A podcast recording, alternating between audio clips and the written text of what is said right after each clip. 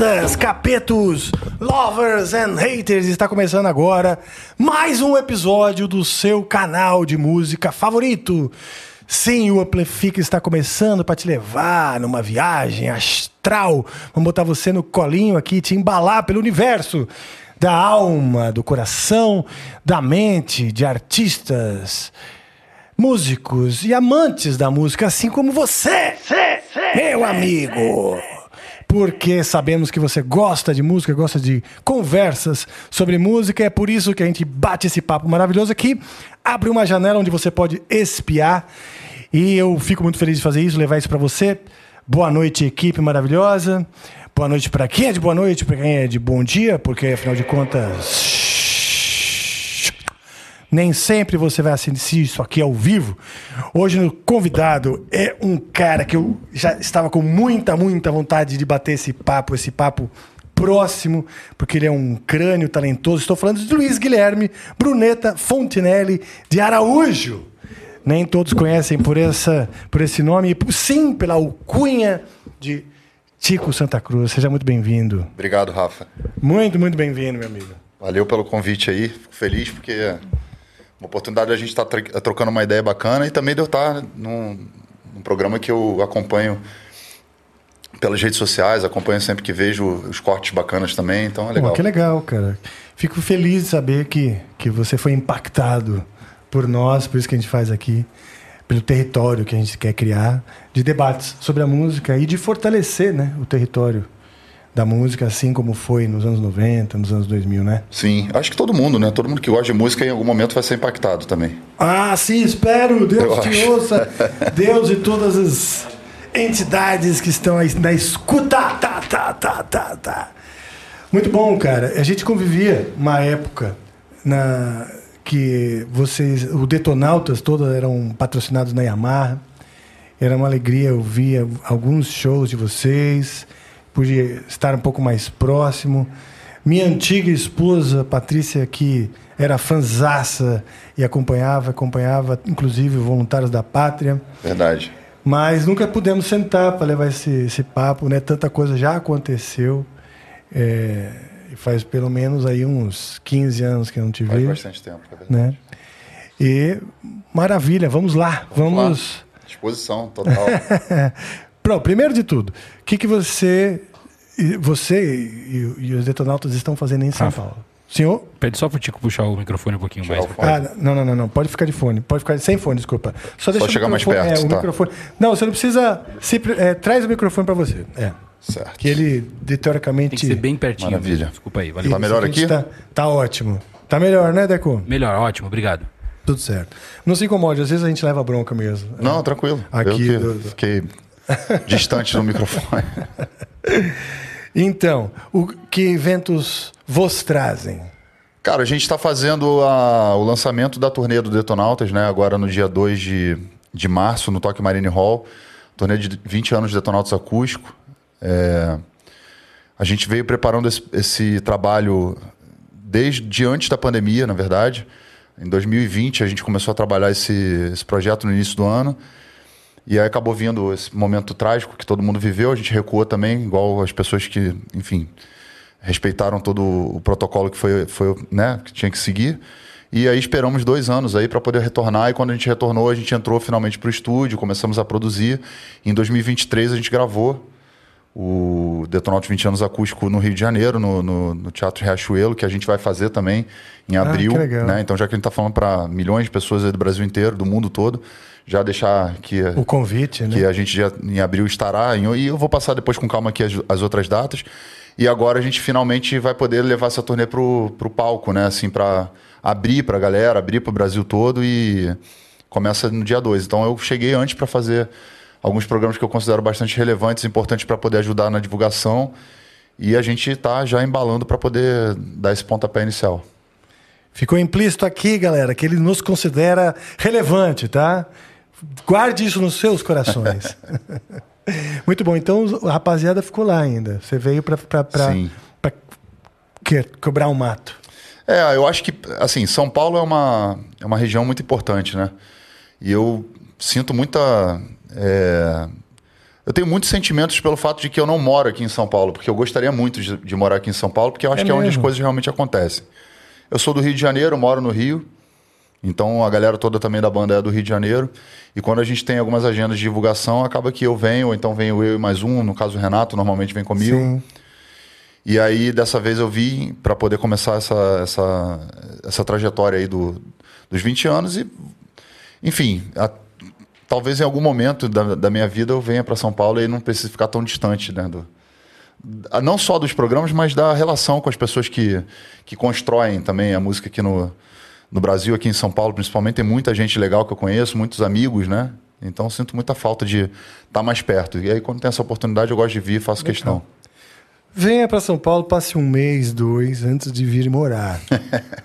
tá? Porque pode ser que em um mês, dois, você se farte ao ponto de não precisar um movimento tão drástico. Né? Eu, eu mesmo estou saindo, né? É mesmo? Tá indo pra onde? Não, não, eu tô, vou permanecer em São Paulo mais, pô, mais afastado. Mais pro interior. Mais para o interior. é. Ah, que também é legal. Que também é legal, porque em São Paulo, uma coisa legal, apesar de ser aquela aglomeração, né? Você- 20 quilômetros para qualquer lado que você vai, já é mato, reserva, Sim, sim. sabe?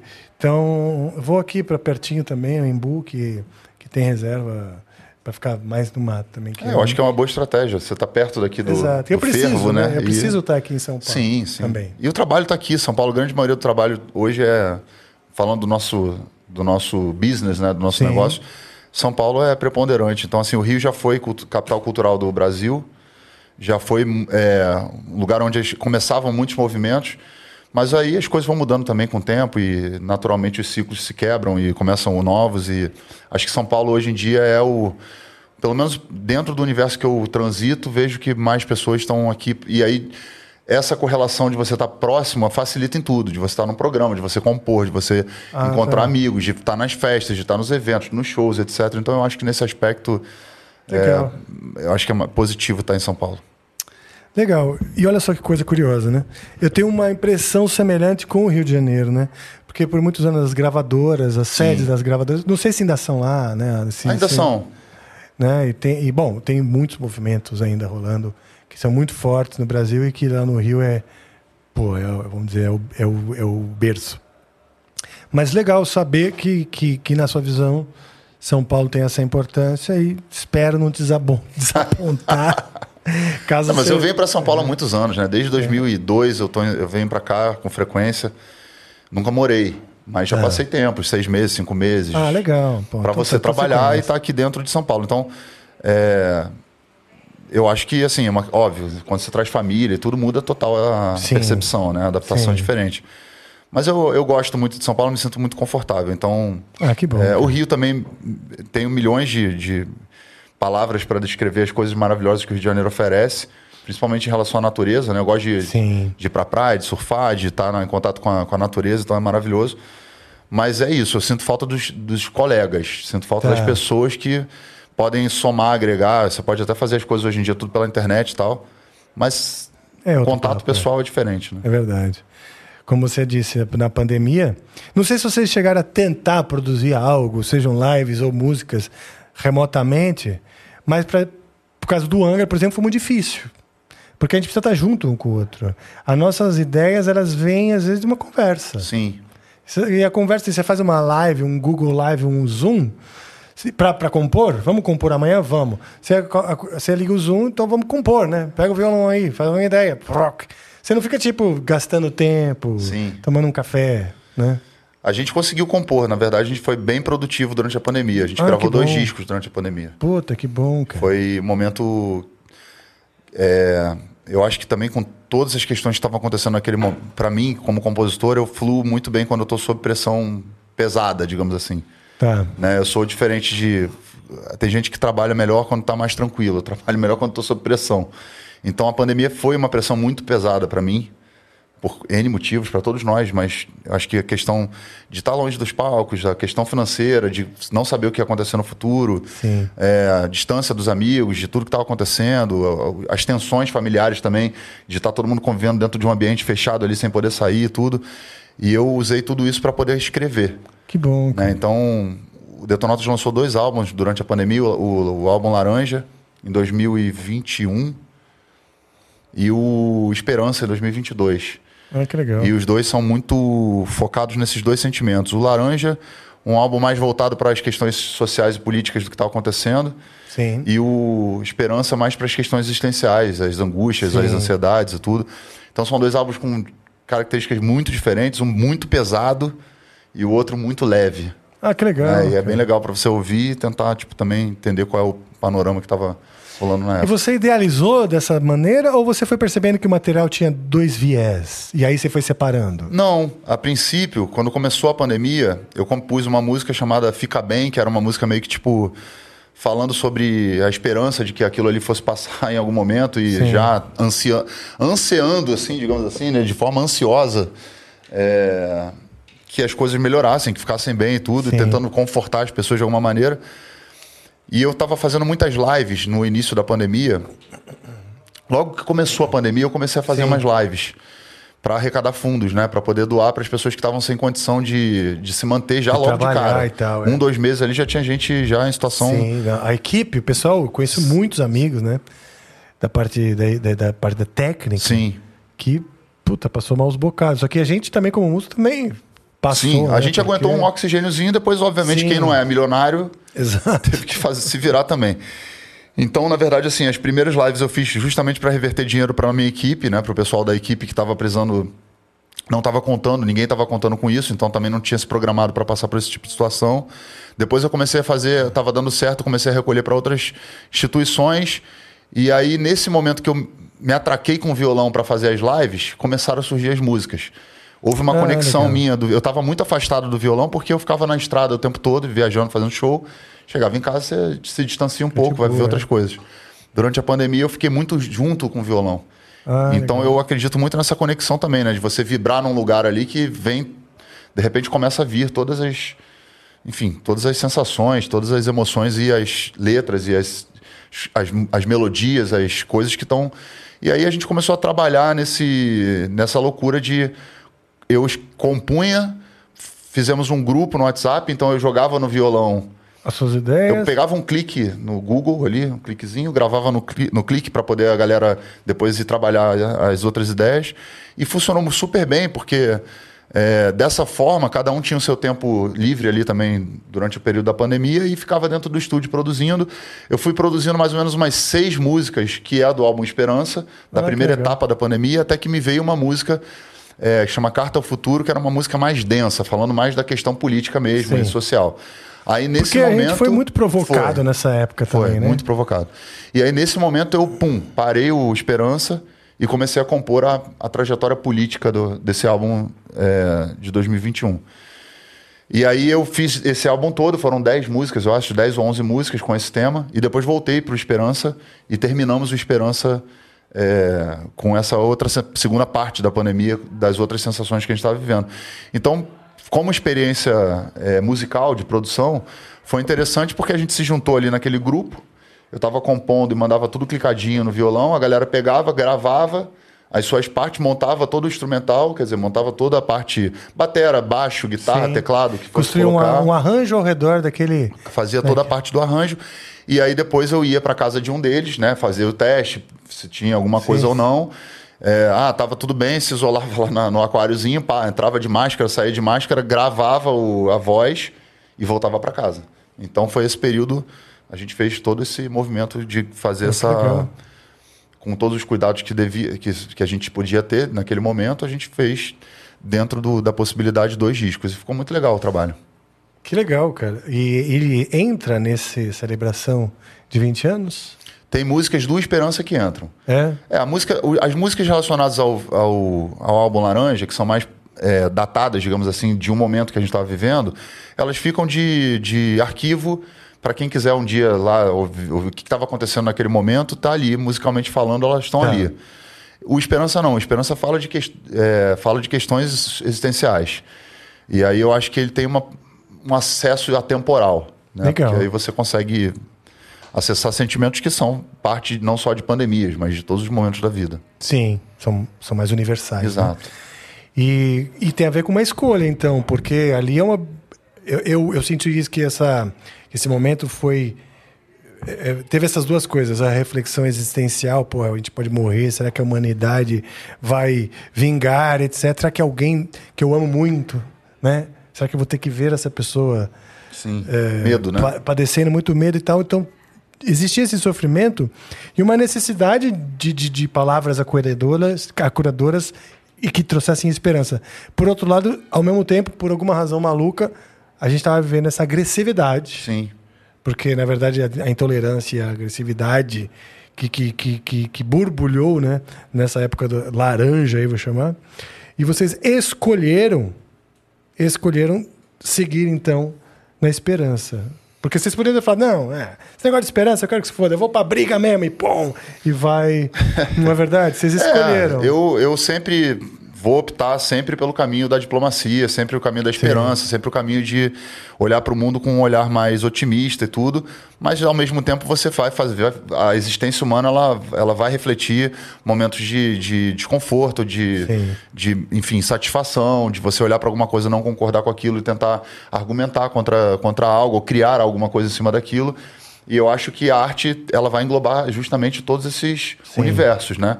Sim. Tem gente que, obviamente, vai ficar. é, vai se reportar somente a um, de repente ao existencial, ao romântico. Sim. Mas eu acho que quando você amplia demais, aí você consegue também acessar todos os sentimentos que fazem é, cores, digamos assim, dessa palheta que a gente tem de cores da, da alma humana. E eu acho que, que é saudável desde que você entenda também qual que é a função disso e até onde você pode ir de forma saudável Sim. né? Para você também não, sei lá, do meu ponto de vista tem uma, uma, eu acho que existe um, um limite ali que dali para frente já vira outra coisa, já não é mais arte, aí já vira, Ah, sim, sim. né? Já vira, Entendi o que você está falando, é. Mas que legal, que legal que, o, que vocês foram super, super produtivos e, e deram vazão, a, inclusive, para diferentes fluxos, né? sim, Porque realmente o artista ele não escolhe, ele pode se inspirar com o canto de um passarinho ou algo que revolta ele, uma situação que deixa ele completamente revoltado.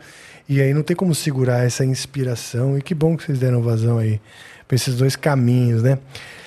Cara, e vo- vocês. ah, Foi a Warner, né? Que, que, que, vamos dizer, abraçou vocês no começo. sim. A gente já começou primeiro álbum da Warner. E vocês também continuam com eles? Não, a gente foi da Warner até 2006. A gente lançou três álbuns pela Warner. Aí depois a gente saiu da, da Warner em 2006, fomos para Sony Music.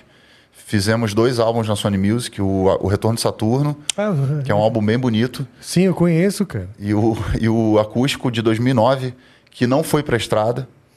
Ah, tá, vocês só gravaram. Gravamos ele ao vivo e não acabou não indo para estrada, porque esse álbum era um álbum para ser lançado como na época tinha o, o Acústico MTV, Sim. E aí outras, outros canais de TV resolveram fazer os seus, seus acústicos Ah, tá. também. E uma dessas TVs resolveu fazer o acústico do Detonautas, acabou que a TV não, não avançou. E a gente ficou com esse acústico com a gente ali dentro de uma outra, de um outro formato. A Sony na época, com- que era outra direção, outro presidente, né? Hoje em dia é o Paulo Junqueiro. Na época era outro, outro presidente, ele optou por não lançar o álbum, lançar só no YouTube. E aí colocou num canal do YouTube e a gente não acabou não indo para a estrada com esse álbum. Então, na verdade, eu estava falando que, que o projeto começou em 2020, o projeto de gravação de 2023, né? Tá. Do DVD 20 anos. Mas o projeto acústico que não foi para a estrada, ele começou lá em 2009. Então tem, Sim. Pô, tem porra, tempo, 15 hein, cara? anos, aí sei lá, bastante tempo que a gente já está com esse material pronto, óbvio, são dois, dois produtos diferentes e que não foi para a estrada. Então agora vai ser a primeira vez que a gente vai conseguir colocar isso na estrada. E é legal porque a gente amadureceu também. Se tem alguma coisa de bom para ver dentro de um projeto que é engavetado, é que a gente conseguiu amadurecer ele para poder agora estar trabalhando. E por outro lado, o tempo que ele ficou engavetado, ele ficou engavetado entre aspas, porque ele ficou no, num canal do YouTube. E ali, organicamente, atingiu números extraordinários, 70 milhões, 80 milhões cada Pô, vídeo e tal. E isso tem um- mostra uma então tem- força orgânica, né? É, com certeza. Então tem uma demanda de, de, de, galera querendo ver esse show. Né? É o que nós esperamos, né? Encontrar. Pô, que legal, cara. Pô. Aliás, faremos ainda esse jabá ao final, mas podemos lembrar que vocês sábado estão no Tokyo Marine Hall, né? Sim, estaremos lá no Toque Marine lançando, compilando, né? Juntando os dois. é, o primeiro de 2009 e o de 2023, para a gente poder fazer uma grande turnê para todo mundo que fez contato com ambos os, os discos e que agora vão poder assistir ao vivo. Puta, que legal, Vai cara. ser bem legal, pra gente vai ser super bacana. E, e, pô, e eu acho, a gente, o Angra gravou um acústico ano passado e tivemos que revisitar as músicas, reformatar e tal, né? É, descartar riffs de guitarra e transformar em coisas de violão, né? E é legal, né? É um processo bem legal. Vocês curtiram? Como foi o processo? O Detonautas a gente compõe tudo, basicamente a grande maioria das músicas são compostas no violão. Ah, tá. Então A gente tinha tem- um, é. um cerne. A gente tem coisa, óbvio, que a gente se junta no estúdio, aí vem um riff, alguma coisa, alguma, alguma outra maneira de, de compor em grupo, em conjunto. Mas normalmente eu componho muito no violão. Eu pego o violão, Tá. faço a música, mostro para os meus companheiros de banda, a gente junta todo mundo e a gente só entende, a gente entende que a música só fica pronta quando todo mundo colaborou com a música de alguma maneira. Então, quando a gente foi para o estúdio para fazer é, a pré-produção do acústico, os formatos originais das músicas já eram de violão. Então, a gente teve que só fazer, obviamente, algumas adaptações de arranjo ou criar algumas outras nuances para poder dar uma diferenciada boa e traduzir também para esse universo que é bem diferente quando você pega um show elétrico ali que você está com tudo plugado Sim. e é outra energia também, né? Então, mas é muito agradável pra gente porque é- são canções que são é, elas foram é, a gênesis dela foram feitas foram Sim. todas feitas em violão, né? É, acho que talvez seja mais difícil você pegar um riff e transformar ele num, Sim. em notas para você poder conseguir de repente acessar essa canção que a música tem, do que propriamente no nosso processo que é um processo que já é só de, de Sim. retornar para o berço dela, né? Sim. Curiosamente, o Angra também faz muito isso. Toda a parte da canção, né? a parte cantada, verso, né? O violão é o nosso, nosso, nosso guia e tal, Sim. né? Então, e eu sempre tive essa vontade também de mostrar para as pessoas, porque, ah, porra, eu vou ter que estudar dois anos para aprender a música do Angra. Não, não é bem assim. Existem maneiras de você, ah, vamos dizer, experimentar a música, de- né? Diferente. E o Angra pode. Teve essa oportunidade também de, de, de mostrar para as pessoas de uma maneira um pouco mais modesta, vou chamar assim, e, e- limpa, né? Porque tem muito elemento, muita coisa acontecendo. E, é- e eu, e eu gosto muito do formato acústico. Sabe assim, aquela coisa, ah, assistir sentado. É legal, assim, antigamente, né, nos anos 2000 ali, quando começou essa coisa dos acústicos, né, no- nos anos 2000 não, 90 ali, nos anos 90 a gente já teve Nirvana, Alice in Chains, um monte de banda que Isso, é. já fez o formato acústico lá atrás, Stone Temple Pilots, várias bandas que a gente, eu era, fui do movimento grunge, assim, né, fui grunge, aquela, aquele moleque que se vestia de roupa de xadrez e flanela no calor do Rio de Janeiro, né, aquela loucura, mas eu gostava muito de, tipo, é, de acompanhar as bandas.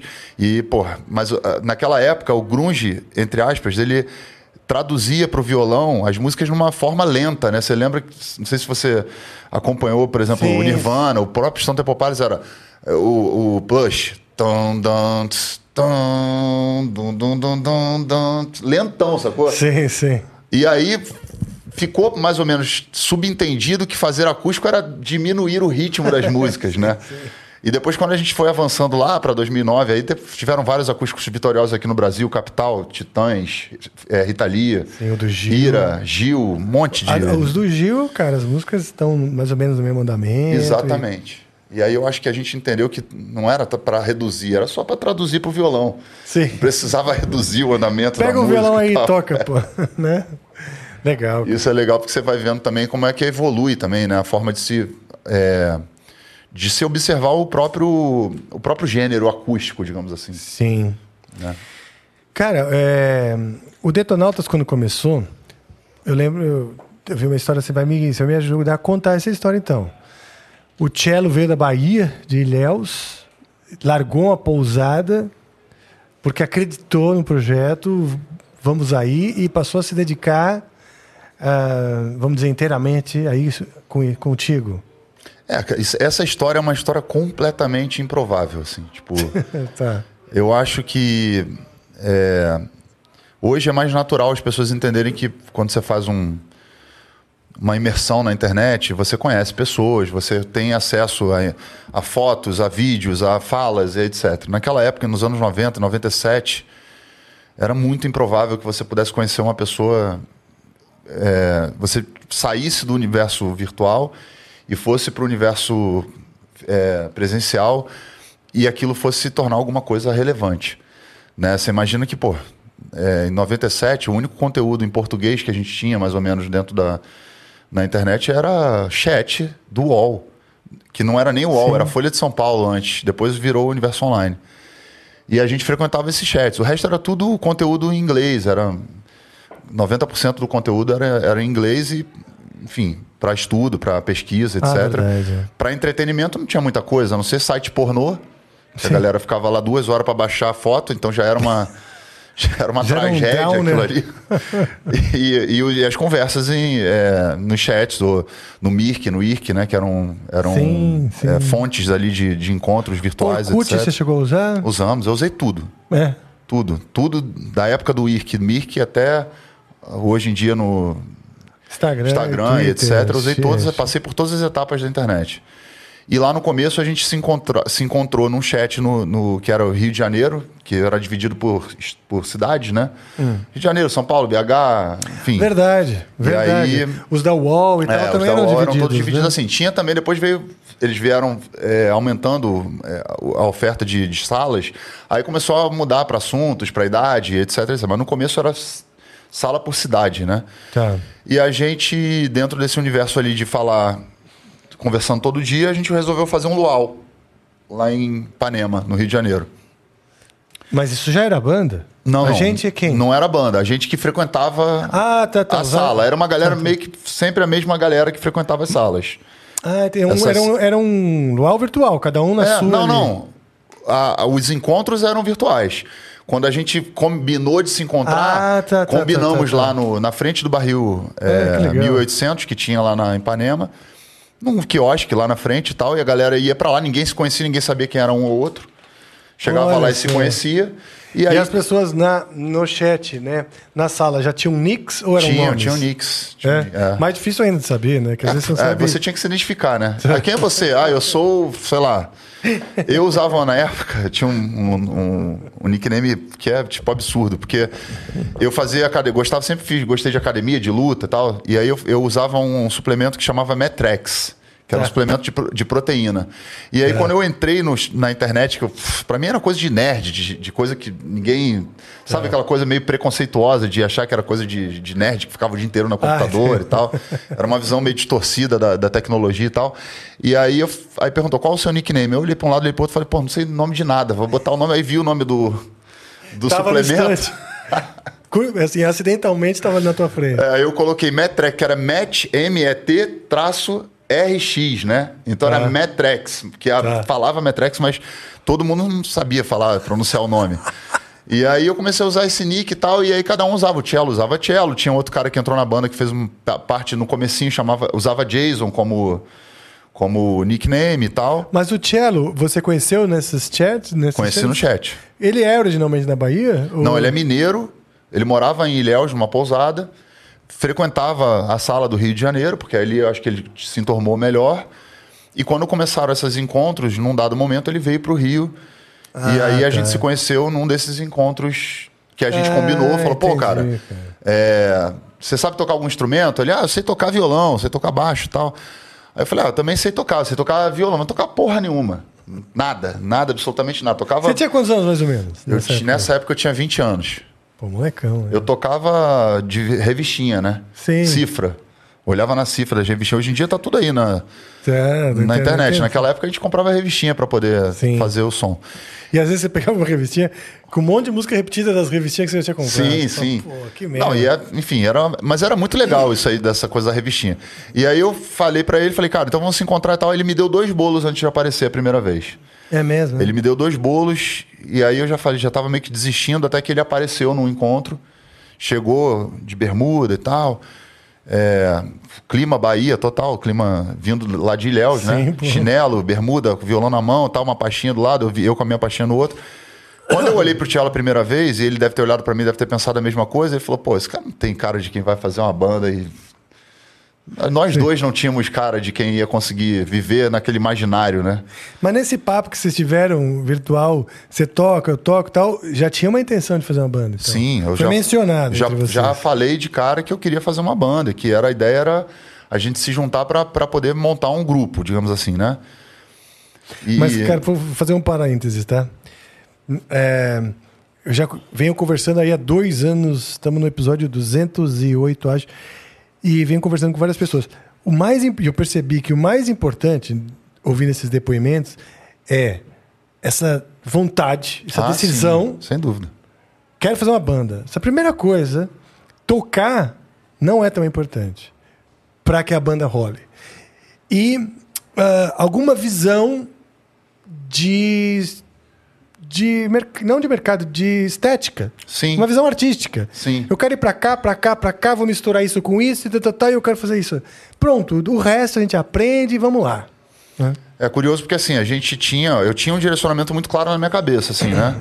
Eu queria fazer parte de uma banda que fizesse sucessos, claramente. Eu não era uma pessoa que estava entrando para tocar numa banda que falei assim: ah, não, vou tocar aqui para tocar no Luau. Não, eu queria tocar no Sim. Maracanã, no Rock in Rio. Sim, sim. Queria tocar para as multidões, queria que a banda tivesse uma relevância, fosse famosa, digamos assim, né? E, porra, isso quando eu tinha 20 anos era um imaginário, uma fantasia. Né? Pô, eu quero viver disso, eu quero viver como eu vivia os meus ídolos na MTV, aquela Parecia coisa toda. mais distante também, né? É, de certa forma. Eu até tive alguns amigos que conseguiram acessar, fazer algum sucesso, e eu acompanhei meio que o crescimento deles nesse período. Né? Tipo, então isso ficou não tão distante de mim, eu vi acontecer perto de mim. Que, quais? O Eles... Gabriel Pensador, por exemplo, é, é Pô, meu amigo de infância, né? que legal. Eu era, tinha uns 15, 16 anos, o Gabriel tinha uns 18 ali, 19. Ele é a gente tem uns 3, 4 anos de, de diferença de idade. Mas a gente é, tinha um amigo em comum, que é um irmão que eu tenho até hoje na minha vida, o Wagner, que é um parceiro que, que me ajudou muito na minha trajetória de vida. Eu ficava muito na casa dele e o Gabriel era muito amigo do irmão dele. E eu comecei a ver o Gabriel indo fazendo essas coisinhas na praia, umas participações aqui, outra ali e tal, etc., construindo todo o repertório dele, já lá do início, lá do, com Matei o Presidente, Loura Burra, Playboy e tal, músicas que, se, enfim, viraram é, grandes é, hits né, da, da história do, da- do Gabriel. E vi aquilo ali acontecer com ele. Então eu falei, pô, não é impossível. Sim, entendi. é. É possível. Essa, essa- esse testemunho assim direto é, é, é um motivador, né? Com certeza. E aí eu falei, falei, pô, vamos tentar, né? Não custa nada de tentar. A gente te- começou a tentar.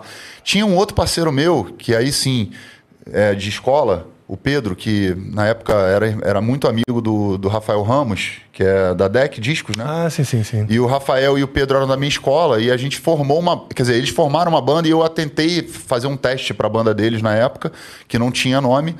Participei. A primeira música que eu toquei com eles era uma música do Gangrena Gasosa, que é uma banda lá do Rio de Janeiro, Sim, que, é, que sim. mistura é, elementos afro. é, tipo, religiosos, assim, sim, né? sim. Eles Um- têm um.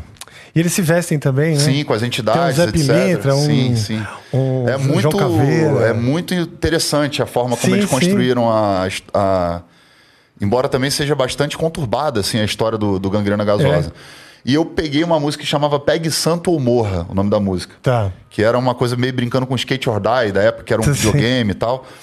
E aí eu fui fazer o teste, fiz o teste, passei, fiquei lá, só que as minhas letras, como eu convivia muito com essa galera do rap na- no início da minha, Tá. da minha trajetória, as minhas letras eram muito sociais, falava muito sobre coisas pesadas. Estava acontecendo, tinha acontecido a chacina do Rio de Janeiro, lá da, da Candelária do- da e tal. Aí eu vim com umas letras pesadona, batendo nisso na questão de racismo, questões, tópicos que hoje são muito comuns de serem falados, Sim. mas na época não. E eu fiz essa, essa música mais pesada, levei umas letras misturando com rap, com rock e tal. E eles acharam pesado. Eles falaram, pô, isso aí não tá legal. Eles queriam uma outra roupagem de, de estilo. Na época, o Mamonas Assassinas estava muito Sim, forte. O Raimundo estava vindo também, com letras falando de putaria, de zoeira, etc, etc. Então, a minha letra ficou muito séria para aquele momento. Eu acabei não participando. E eles formaram uma banda que fez sucesso, que foi o Baba Cósmica. Ah, que legal, sim. Que cara. fez um sucesso rápido, mas fez.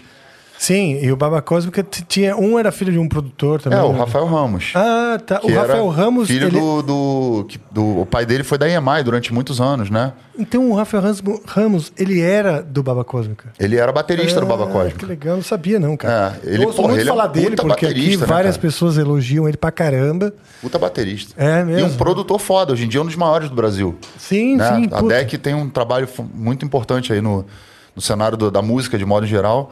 E eles formaram essa banda, o Baba Cósmica, eu acabei ficando de fora, não participei. Mas foi o Pedro, que era guitarrista do Baba Cósmica, que quando eu fui montar o Detonauta, eu cheguei pra ele e falei, pô, cara, eu não tenho nenhum instrumento, eu não tinha condição financeira pra comprar um instrumento. Pedi pra ele emprestado, ele emprestou um baixo e emprestou uma guitarra. Pô, que legal. E a gente foi pro estúdio para fazer o primeiro ensaio do Detonautas. Daí foi você e o Cello. Eu, o Cello e mais o Jason, que era o baterista. Ah, tá, tá. E aí saiu. chegamos, chegamos no ensaio, começamos a tocar umas músicas sem pé nem cabeça, loucura total. Uns skies, assim, uns punk rock meio maluco e tal, que era o mais fácil de fazer, né? Tipo, três acordezinhos, pá. E aí o Pedro saiu do estúdio super generoso com, com o instrumental, com os instrumentos, etc., com as, com as ideias e tal. Chegou pra mim e falou, cara, isso aí não vai dar em nada. Honesto, né? Isso aí não vai dar em porra nenhuma. Isso aí, vocês são malucos, vocês não tocam nada, ninguém toca porra nenhuma. Vocês estão entrando no estúdio sem saber onde, como é que pluga o, o baixo no amplificador de baixo. Entendeu? Não sabem afinar o instrumento, ninguém sabia afinar, ninguém sabia nada. E aí vocês tinham noção que aquilo era uma verdade ia ser assumida ou chocou e vocês ficaram chateados? Não, aí eu falei, pô, não sabemos nada mesmo, vamos nessa. vamos fazer. Acho que acima de tudo, cara, que a gente tinha muita disposição, muita vontade de aprender e de fazer a coisa acontecer. Eu acho que outro diferencial do Detonautas no começo também é que a gente sempre apostou no autoral. Sim. A gente sempre é apostou no autoral. cara. Então, quando a gente começou a compor as nossas músicas, fazer pequenos shows, nosso repertório era o nosso repertório. A gente não tocava a música dos outros. Então, isso, por um lado, causava um estranhamento, porque, pô, a pessoa tá lá, também não conhece nada, fica meio uma coisa meio chata. Mas a gente era muito performático no Ah, palco. legal. Né? Então, eu, eu tinha essa característica, sempre tive essa característica, de ter uma performance que acabava entretendo para além da música ali dentro do movimento e tal, não sei o que lá, a disposição, aquela coisa toda, e a cara de pau, né? Porque logo no começo do Detonautas, a gente, com pouco tempo de banda, não tinha nem condição, digamos assim, da gente pleitear a abertura de algum show. Eu fui atrás do Spy vs Spy, que é uma banda de, de surf music é, australiana. E lá no Rio de Janeiro, nos anos 90, cheguei para os caras e falei, pô, eu queria tocar aí, abrir o show de vocês. Os caras não entendiam porra nenhuma como assim, que caras quer abrir o show da gente. Aí eu já tinha falado com o dono da casa que ia abrigar o show, e o dono da casa já tinha falado que se os caras da banda autorizassem, eles autorizavam. Mas o cara nem tinha visto o Detonautas tocar em lugar nenhum. Foi tipo assim, ah, tá bom, vai lá, tenta Tá, aí. tá, tá, se vira lá com os caras e Exato. E aí eu fui, falei com os caras da banda, parei na porta da TVE, na TV Brasil, né, do, lá do Rio de Janeiro, fiquei esperando os gringos saírem, Porque você ficou sabendo que eles estavam lá. dando uma entrevista. Aí eu fiquei na porta. Quando eles estavam saindo, eu tava com um, um sonzinho, um aparelho de som, coloquei o CDzinho que a gente tinha com três músicas lá e falei com o cara, pô, a gente queria abrir o show de vocês, escuta aqui e tal. Aí o cara, tá bom, valeu. tá. E a gente abriu o show deles. Puta, assim. que legal, Então cara. foi, a gente sempre teve muita cara de pau também. Puta, isso é muito importante, né? Pra chegar nos lugares e conseguir os espaços, assim, com, com- obviamente com bom senso, né? Porque não dá pra você stalkear as pessoas, né? Agora, desse momento que o Pedro de- de- deu esse choque de realidade pra vocês até o CDzinho pronto, que gerou uma abertura de show, como foi a produção? Seis meses, cara. Seis É, meses. a gente era rápido, assim. Gravamos um, num estúdio no Rio de Janeiro com, com um produtor que era amigo nosso na época, que cobrou uma grana pra poder entrar no estúdio e gra- gravar. O baterista não tinha, não era mais o Jason, já era o Gargamel, era outro cara. E ele não tinha nenhum conhecimento assim de tocar batera com clique, então a gente ficava horas no estúdio para tentar conseguir gravar uma música e não, não conseguia. Mas gravamos mesmo assim. E aí a produção fica toda comprometida, porque qualquer coisa de que você precisa gravar, regravar, fazer em cima, você não consegue. Mas a gente fez, mesmo assim, gravamos três músicas. Eu quero voltar pro saco do meu pai, uma delas. Eu nunca mais vou sem cueca para a praia, porque aí a gente aderiu à coisa do besterol. Sim, Né? Já que eu tinha entendido que falar sobre coisas sérias não estava não, não tava em não voga. dando muito espaço, assim. E a outra era aqui na Terra, falando de um cara que mandou uma carta é, falando que não queria mais viver na Terra, porque tava de saco cheio, etc e tal. Elas tinham essa conotação, né? O, o Quero Voltar pro Saco do Meu Pai também era um cara que não tava de saco cheio do mundo e queria voltar pro saco do pai dele, não queria mais viver. Ambas tinham uma, uma característica de, de satisfação, digamos assim. Sim. E tinha, tinha, tinha um sarcasmo, mas também alguma bem reflexão. bobo. É, né? bem bobinho, assim, bem adolescente mesmo. E aí a gente, eu, por conta da internet, mandava muitos e-mails para a Rádio Cidade, que é uma rádio de rock do Rio de Janeiro. Até que a, que a. Eu nunca vou esquecer o nome dela, a Soninha, que era diretora da rádio na época, ela falou: tá, vem aqui. tipo, não aguentava mais, tipo, flodando a página dela de e-mail. Tipo, por favor, assim, eu sempre fui muito determinado, né? Nesse aspecto eu tenho essa Que bom, virtude. cara. E ela, não, vamos lá, tá bom. Aí chegamos lá, mostrei as músicas pra ela. Ela falou, ah, vou pegar essa música aqui, pegou, eu quero voltar pro saco do meu pai. Falou, vou botar numa, num programa que chama Versão Brasileira. Que era um programa dedicado a bandas alternativas, bandas independentes. Aí colocou, a música começou a tocar. Então, assim, de, de- do, da- do início do Detonautas, em 97, demoramos uns seis meses até o Detonautas conseguir gravar um disco, que é um tempo recorde naquela época Sim. né? Muita, muita pressão, vambora! Tipo, rolo compressor. Gravamos o disco, consegui fazer tocar na rádio. Achei que aquilo ali já era o suficiente para se fazer sucesso. Ma- Imagina. Só fui gravar realmente o disco valendo em 2002, 2001. Né? Então teve um. Mas assim, eu acho que, acima de tudo, essa sensação interna de que era possível Sim. de acreditar de verdade. E aí você fica meio cego também para as dificuldades, né? Sim. É aquela história, daquela parábola da formiga, né? Que, tipo, não sabia que era impossível e fez. Foi lá e fez. Pera- Peraí, qual era a palavra? Essa historinha da formiguinha que vai fazendo Da- as paradas e todo mundo falando, ah, você não vai conseguir fazer isso nunca. Ela não Tá nem nem dava aí. ideia. E continuava fazendo, continuava fazendo, continuava fazendo e fez. Sim. Entendeu? Então, quantas vezes as pessoas falavam pra gente que era impossível o que a gente estava querendo fazer. Mas a gente foi, a gente fez. A Legal. gente determinou um, um objetivo e cada vez a gente passava um objetivo, fechava a próxima etapa, vamos pro próximo, vamos pro próximo, e a gente chegou onde a gente chegou. E nesse momento, é, já tinha o Renato e o Fábio? Renato entrou em 90 e... final de 97, no início de 98. Já participou então desse CD? Já, não, ele, a gente gravou o CD com seis meses. Ele já entra no próximo. Ele Ah, tá. já tinha o CD. O Fabinho entrou em 2000. O Fabinho entra Tá. um pouquinho depois. Fábio Brasil. É. Batera. E ele. é, então ele foi o terceiro. Aí ele muda a configuração da banda. A gente. é, o Detonautas era, era, era Tico, Cello, o Renato, que não sabia tocar guitarra, ele era tecladista, entrou na banda. Ah, vou tocar teclado. Ah, e tem, e tem o DJ Cleston também. O Cleston entra em 2000 também. Tá. E aí, tipo, o Renato entra pra tocar teclado. A gente, no primeiro ensaio, descarta o teclado, que a gente achava que era uma banda de punk rock. Sim. Aí, punk rock não tem teclado. Sim. É, não, verdade, né? Aí a gente, não, toca guitarra. Ele, pô, mas não sei tocar guitarra, aprende. Ninguém sabe tocar nada. Aí ele pegou a guitarra e começou a estudar. Mas o Renato é estudioso, né, cara? Já tinha Sim. noção de piano e tal, já tinha Sim. feito piano clássico, então já tinha uma outra Tem, tem toda uma pompa percepção erudita. musical, é. E aí o Renato começa a tocar guitarra e ele fala, né? Ele fala, ah, só fiquei nessa banda porque eu queria aprender a tocar guitarra, porque musicalmente falando era um, um terror, né? Ah, tá bom. Vocês estavam ainda naquela. No- bem no embriãozinho aí. O Renato entra, aí depois a gente tinha o, o Gargamel, que era o Batera, e nessa formação a gente seguiu. Com um músico que era que morava aqui em São Paulo, que aparecia de vez em quando para ajudar o- nos shows, o Marcos, que era um cara que. amigo de um amigo e tal, não era um cara do rock, mas era um cara que acabou ajudando a gente também nesse período. Legal. E aí, tipo, a gente vem pra São Paulo pra gravar um disco que não dá certo. A gente vinha de São Paulo toda sexta-feira, a gente pegava o carro no Rio, vinha de carro até São Paulo, gravava de madrugada de sexta pra sábado, de sábado pra domingo e domingo a gente voltava pra poder trabalhar na segunda-feira. Renato trabalhava na Xerox, eu fazia, trabalhei em sorveteria, trabalhei fazendo um monte de outras coisas e tal. Cada um tinha o seu emprego na segunda-feira, eu tinha que correr atrás. E aí a gente gravou um disco que nunca foi é, ouvido sequer, foi gravado, ficou registrado no, no estúdio que Não a gente foi gravou. lançado. Tá lá. Até hoje deve Ele estar lá. existe? Se o estúdio você existe, a- ainda tá lá. Você, acha, você não acha legal recuperar isso aí, cara? Cara, eu não sei se o estúdio ainda existe, se o cara que Cara, foi. O cara foi cara. muito legal, né? Assim, eu, eu não lembro o nome dele agora, porque a gente botou um apelido no cara logo de cara. Qual era? Que era Vavá, que era. Tinha um programa Sai de Baixo, lembra que tinha um Vavá? Sim. O cara discorda daquele maluco Que, aí. porra, que era o Luiz Gustavo. É, o Luiz Gustavo. A gente botou o apelido do cara do estúdio de Vavá. E então só chamou de Vavá desde o primeiro dia até o último. Certo. Ele foi muito generoso, abriu o estúdio dele, confiava, acreditava na gente. A gente gravou tudo lá de fato. Mas depois a gente percebeu que não tinha uma qualidade por causa do o batera que estava tocando com a gente, que depois saiu, tinha essa dificuldade de gravar a batera com clique. Ele era um, até ao vivo ele funcionava bem, mas na hora de gravar não rolava. Tá. E aí a gente acabou é, deixando esse material lá, ficou difícil de vir para São Paulo o tempo todo, as coisas começaram a tomar outro rumo. E a gente não tem esse material. Esse material tá lá. Tem várias músicas lá que estão estão lá. Se, se, se o estúdio existe ainda, tá lá. E o e aí depois a gente mudou pro Fabinho Brasil, né? O, substituímos o Batera.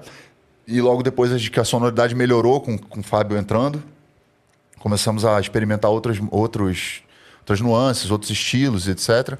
E depois eu, chamo o Cleston, porque aí eu já estava inclinado a fazer é, do Detonautas uma banda que pudesse misturar finalmente com rock, rock com rap. Tava Sim. vindo o New Metal naquela época, Sim, então a gente o começou Linkin a... Park Sim. bombando, né? E aí ali o Detonautas começa a ganhar uma cara Tá. que talvez seja mais próxima do que é hoje. Então a gente foi, foi experimentando, na verdade.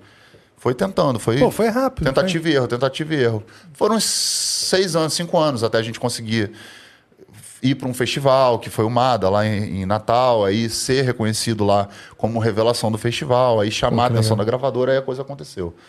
Então, aconteceu assim, tivemos a oportunidade de, de mostrar para a Warner.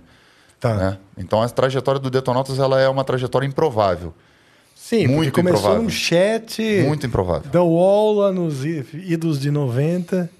Pô, mas legal, cara. Agora, o principal, vocês têm, né? Que é a determinação e o talento, porque provou-se que, tipo, aprende aí, que você falou pro Renato, né? E vocês mesmos, né? Sim. É, se você tem o talento, cara, então pronto, aprende aí. E outra coisa, né? Para você criar algo relevante, você não precisa de muito. Digo, recurso, no sentido de não são muitos acordes, não são muitos elementos musicais que você precisa para criar algo relevante quando você tem visão e talento. Sim. Eu acrescentaria aí que eu acho que foi o, o determinante da nossa trajetória, foi a, além da determinação, a disciplina. Ah, que legal. Eu coloco muito a disciplina como, como um, um viés importante para a conquista, porque a gente tinha o nosso método que a gente criou ali para poder conseguir conquistar os espaços e os objetivos que a gente tinha como referência para poder alcançar. A nossa meta era chegar a uma gravadora que na época era a única forma que você tinha de conseguir potencializar o teu som. Tá. É, e obviamente, tocar em lugares maiores, né? Porque a gente tinha o circuito underground ali do Rio de Janeiro. Mas eu falei, pô, tudo bem, tem que passar por essa etapa, mas não é isso que eu quero para minha vida. Eu quero viver de música, eu quero ser um artista que possa ter uma condição de vida boa, uma qualidade de vida bacana para minha família, etc. Então eu tinha focos e determinações muito claras na minha cabeça junto com os meus colegas de banda. Então a gente tinha tudo muito bem dividido. Quem cuidava da parte de. que ia fazer a parte de imprensa, é, quem ia fazer a parte de captar recurso para poder fazer o show e organizar o show, quem ia fazer é, a parte de organização dos horários de logística é, dos ensaios e das coisas que a gente precisava promover para a banda, de forma muito rudimentar, mas de forma muito assertiva, né? Ainda que intuitivamente fazendo, a gente conseguiu criar uma estrutura que, claro, hoje a gente tem uma, uma visão muito maior, mais ampla do negócio todo, e a gente vê que se aplica até o que a gente faz hoje. Até hoje a gente tem um funcionamento que é dessa forma. Puta, que legal. Né? Então eu acho que quando a molecada vê, ah, mas e aí, como é que é fazer sucesso tal? É, o sucesso, né? É, chegar a algum, algum reconhecimento musical. É, talento, né? Que eu acho que é importantíssimo, claro. Se- Sem talento você não, você não vai conseguir produzir ou criar nada de relevante, de importante. Mesmo que seja relevante só para você e para sua família, mas, né? E a, a disciplina, que é você não desistir, que é você estar o tempo inteiro ali focado com, qual é o teu objetivo, não desviar. Não quando você toma os nãos, como você tem as, enfim, as desilusões, as coisas que são complexas do caminho, manter a cabeça erguida e seguir em frente, porque a disputa é muito grande, né, cara? Sim. Hoje em dia ainda mais, né? Mais Se ainda. naquela época já parecia complexo, porque já tinham muitas bandas, hoje nem se fala, né? É, e naquela época a gente sabia que ia fazer isso. Naquela época a gente tinha Davi sobreviveu, sobreviveu. Depois eu vejo se ele tá ligando. Naquela época a gente não tinha o recurso da internet como é hoje em dia, né? Eu acho que hoje em dia a internet potencializa e facilita, de certa forma, o acesso. Mas sem dúvida nenhuma a disputa também é maior, porque tem muita mais gente também usu- usufruindo do mesmo do mesmo modus operandi, né? De poder produzir em casa, de poder criar o seu, seu canal de divulgação. Hoje qualquer pessoa Sim. coloca na internet, no TikTok, no Instagram, no, no Facebook, em qualquer lugar. Hoje qualquer pessoa tem um canal de podcast sem preparo algum, sem qualquer responsabilidade social.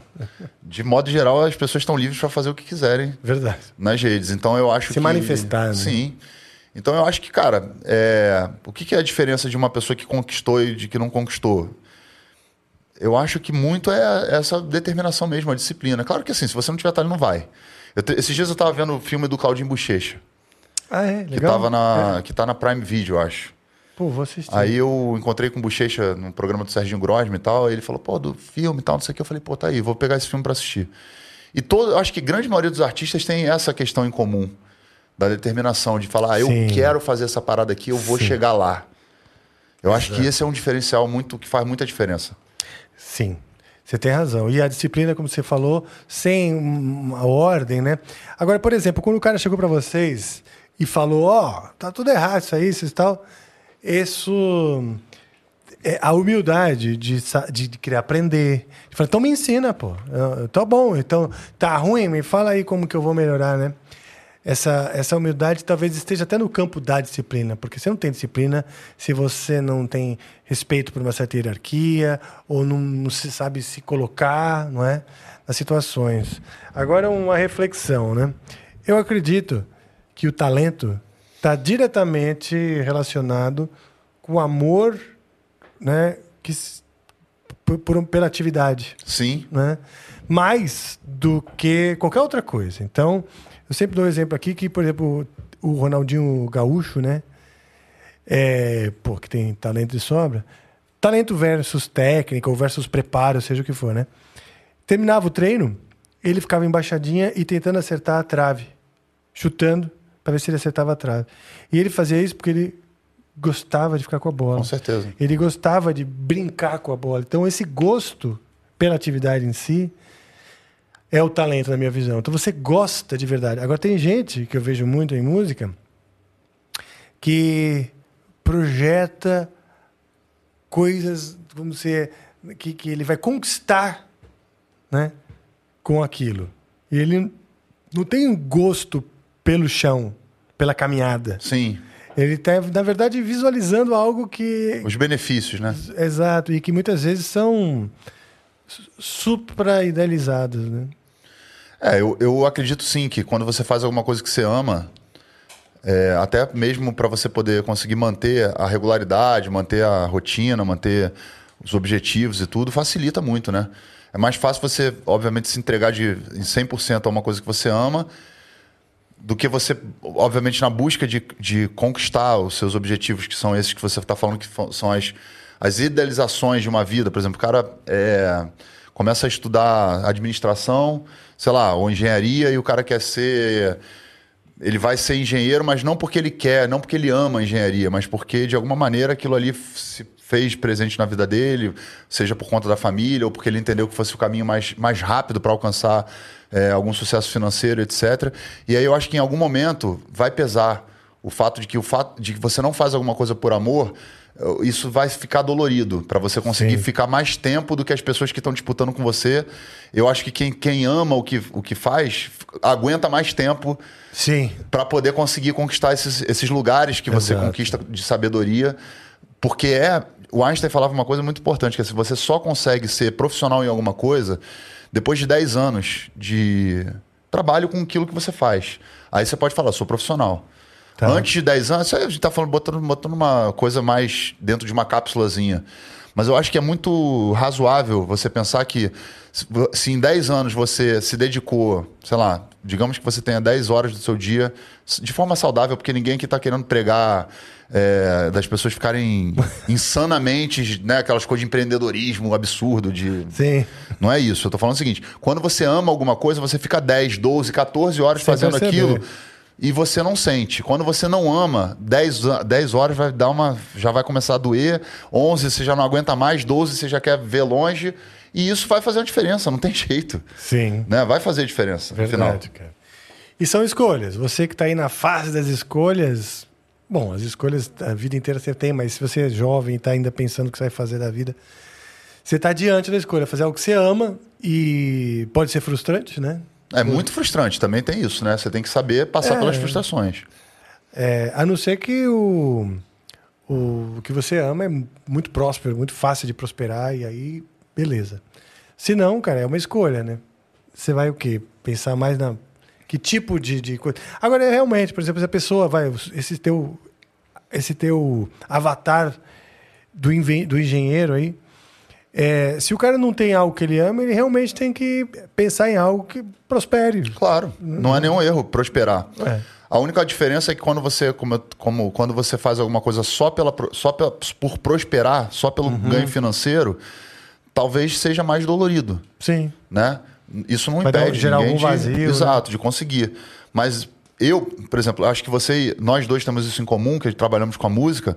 Sabemos que, pô, pegar 12, 14, 16 horas de ônibus para fazer um show em algum lugar, chegar lá, tocar uma hora e vir embora, não é nem um pouco dolorido.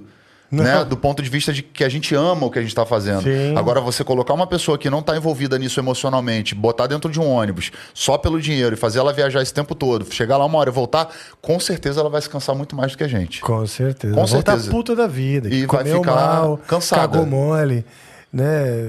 Porra, não comeu direito, não dormiu direito, tudo isso. E tem, obviamente, profissionais dentro do nosso dentro do nosso universo, né? Você pode pegar desde um técnico de som que ama o que faz, né? Verdade. Um produtor que ama o que faz, gosta de viajar, gosta de estar no ônibus. Sim.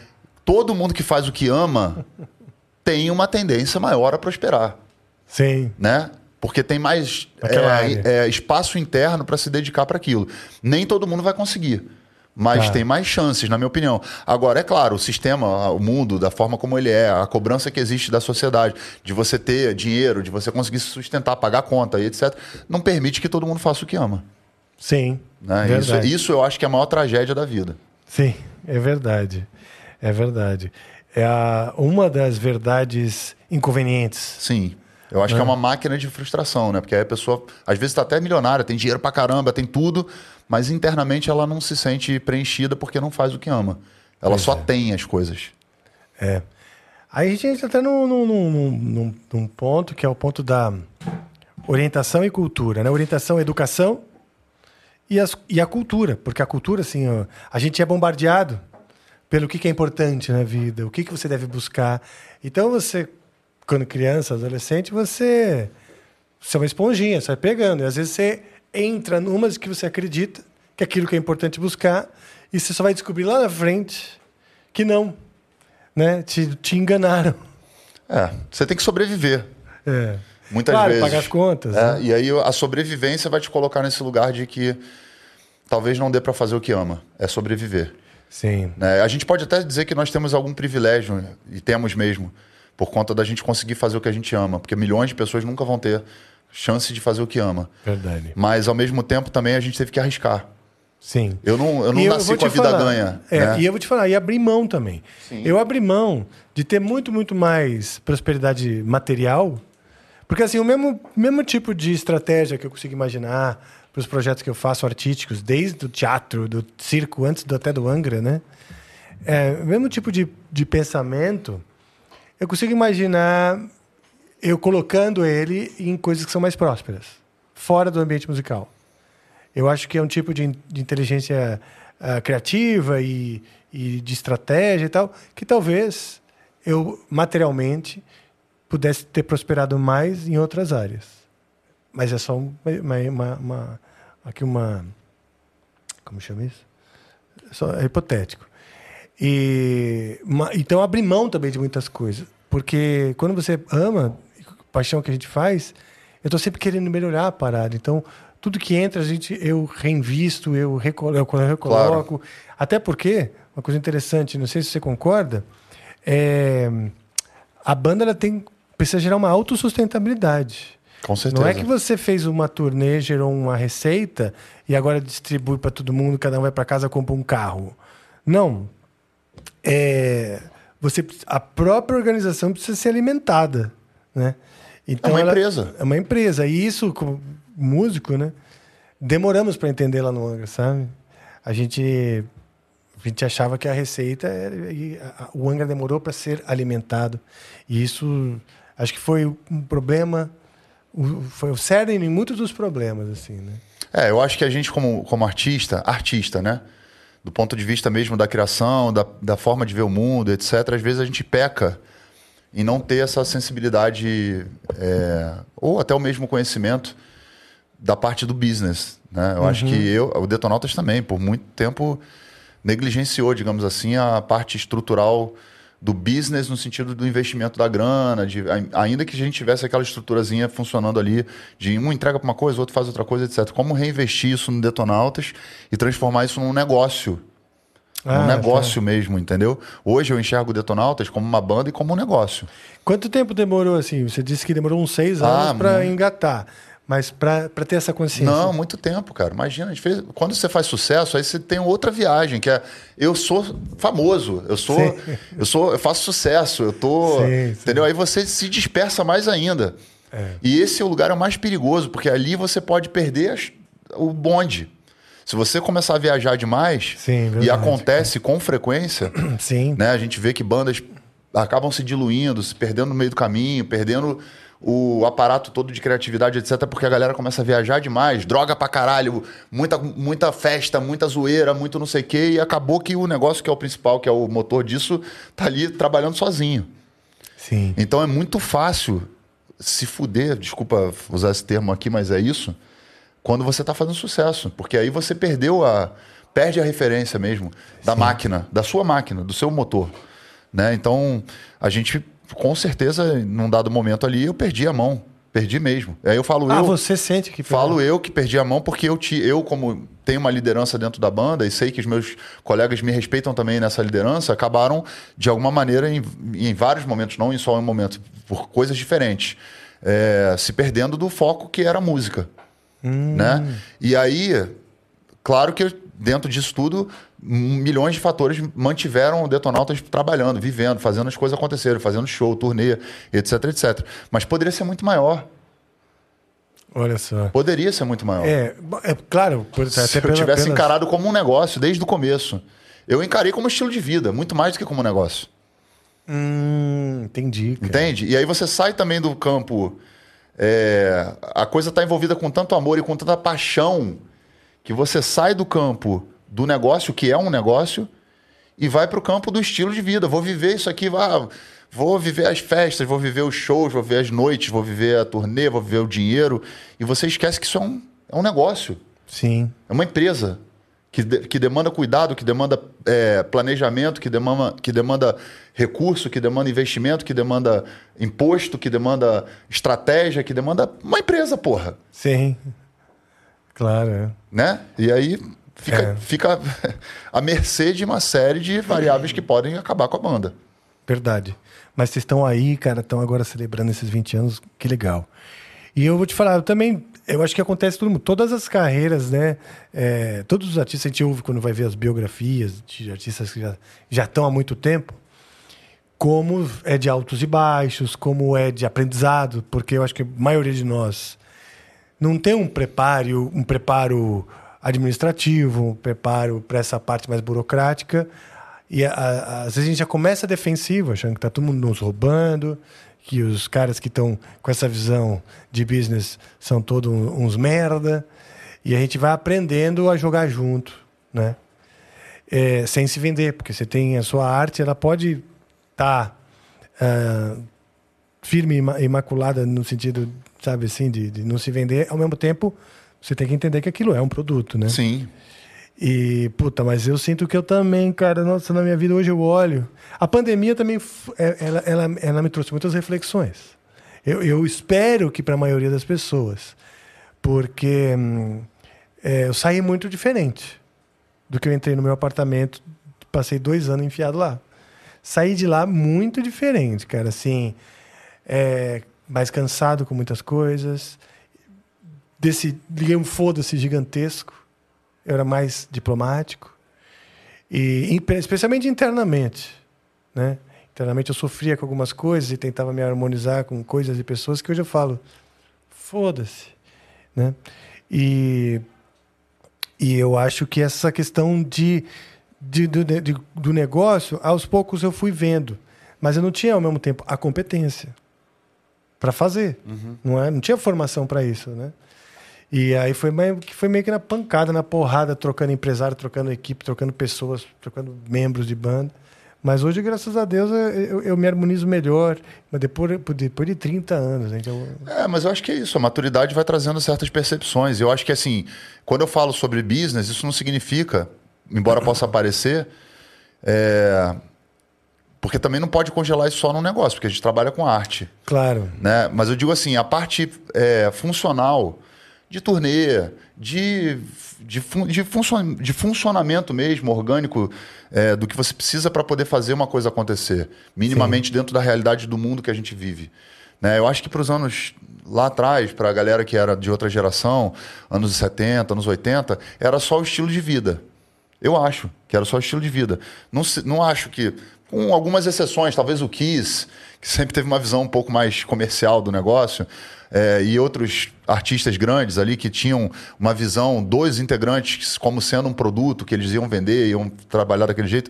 A grande maioria dos artistas era um estilo de vida. Sim. Você pega as biografias todas, eu li tudo de biografia que se possa falar, desde as bandas que eu gosto até as bandas mais antigas, etc. Desde Led Zeppelin até Chili Peppers aqui, é, passando por grande maioria dos, dos ícones, né, que eu, que eu acompanhei, é estilo de vida, cara. Os caras se drogavam o dia inteiro, ficava muito doido, é, ganhava milhões de dólares, botava tudo na conta, tinha alguém pre- preparando a turnê pra eles, uma babá tomando conta deles na estrada, Alguém fazer isso, fazer aquilo. também, né? É.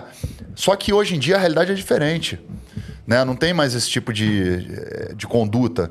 Então, até para o artista poder entender como é que ele faz essa construção da carreira dele de forma mais próxima, ele vai ter que ter uma postura diferente e aí vale a pena ter esse conhecimento. Sem deixar claro a arte é, é, ser privilegiada, a criação e etc. Mas uma vez que você está na estrada, é, é negócio, pô. Sim. Né? Acredito que são dois pilares que sustentam, né? O pilar artístico, esse tem que ser da matriz da produção e da ideia, do conceito, e o pilar do negócio em si, burocrático. E, Sim. e esses dois. Precisa de pessoas aqui no artístico para criar isso daí, pra, né? E o quase como um restaurante, né? Sim. Você tem a cozinha, os gerentes e tal, os administradores. É porque pra gente fica meio do meio. hum, é, tipo assim, estamos falando de arte, né? Então arte com essa coisa burocrática fica meio. Mas é. ro- rola uma certa resistência. Mas Sim. é parte, cara. Mas precisa. É parte. Você precisa de ter esses dois setores, esses dois pilares. Tem um, às vezes você tem, você pode vestir mais de um chapéu. Você pode estar aqui fazendo música e estar aqui, ou não, ser pessoas completamente distintas tomando conta disso. Por exemplo, o Iron Maiden, eu conversei com eh, quem foi mesmo, um, um advogado, e um cara do Iron Maiden. São cinco escritórios diferentes, sabe assim? Acho que estão em lugares diferentes do mundo, inclusive. Um corta- só, to- só toma conta de vender show, o outro só toma conta da parte fonográfica, o outro só toma conta da, da parte jurídica. Então, por exemplo, o cara fecha- fechar com uma gravadora, ele passa o briefing para esse escritório jurídico e vai fazer o contrato com a gravadora. E daí vai ter um contrato de um show. Esse cara tá vendendo show, fala com esse jurídico, mas assim, são tipo, eu me lembro, a parte de merchandising e tal. Sim. São pelo menos cinco escritórios mesmo diferentes. Um é em Nova York, um é na Inglaterra, um sei lá onde, é, tomando conta da É, parada. e eu imagino que, né, que a galera toda da banda também esteja atenta e, e participativa dentro desse sistema deles que eles criaram, né, para poder funcionar. E aí é um desafio também, né? Você também não se tornar um, se tornar um tecnocrata, né? Um burocrata. Claro. E aí é. você precisa ter essa dentro de você bem claro assim, se conhecer para entender qual é a parte é, emocional e criativa e qual é a parte burocrática e institucional, digamos assim, Sim. do trabalho. E a gente conversando isso aqui assim, meio que se alguém pega de relance, fica parecendo um papo de empreendedor, né? e não, de músicos. Então vamos amarrar e deixar claro. Eu vou, vou ter um argumento que vai amarrar isso aí. Ó, na carreira artística você tem altos e baixos, né? E os baixos muitas vezes, muitas vezes frustram, porque você quer se comunicar com as pessoas, você tem coisas que você. mensagens, cartas né, para o futuro, que nem você falou, é, que você quer trazer para as pessoas. E se a coisa não está saudável como negócio, você não vai conseguir. Com certeza. Então é um equilíbrio para você ser artista, para você dar vazão para a criatividade. Até porque quando a gente está devendo é, conta para pagar isso aquilo, a gente fica mais angustiado e mesmo que você consiga dar uma vazão criativa, é completamente diferente do que na hora que você sente e observa o mundo, que é a melhor posição para um artista. Com certeza. Eu, uma vez, Rafael, eu ouvi de um cara que foi, acho que ele mudou muito a minha percepção. É, o Preto Zezé, que é um, um- uma pessoa muito importante na minha vida e uma pessoa que eu conheci, um sábio que eu conheci ao longo desses anos aí.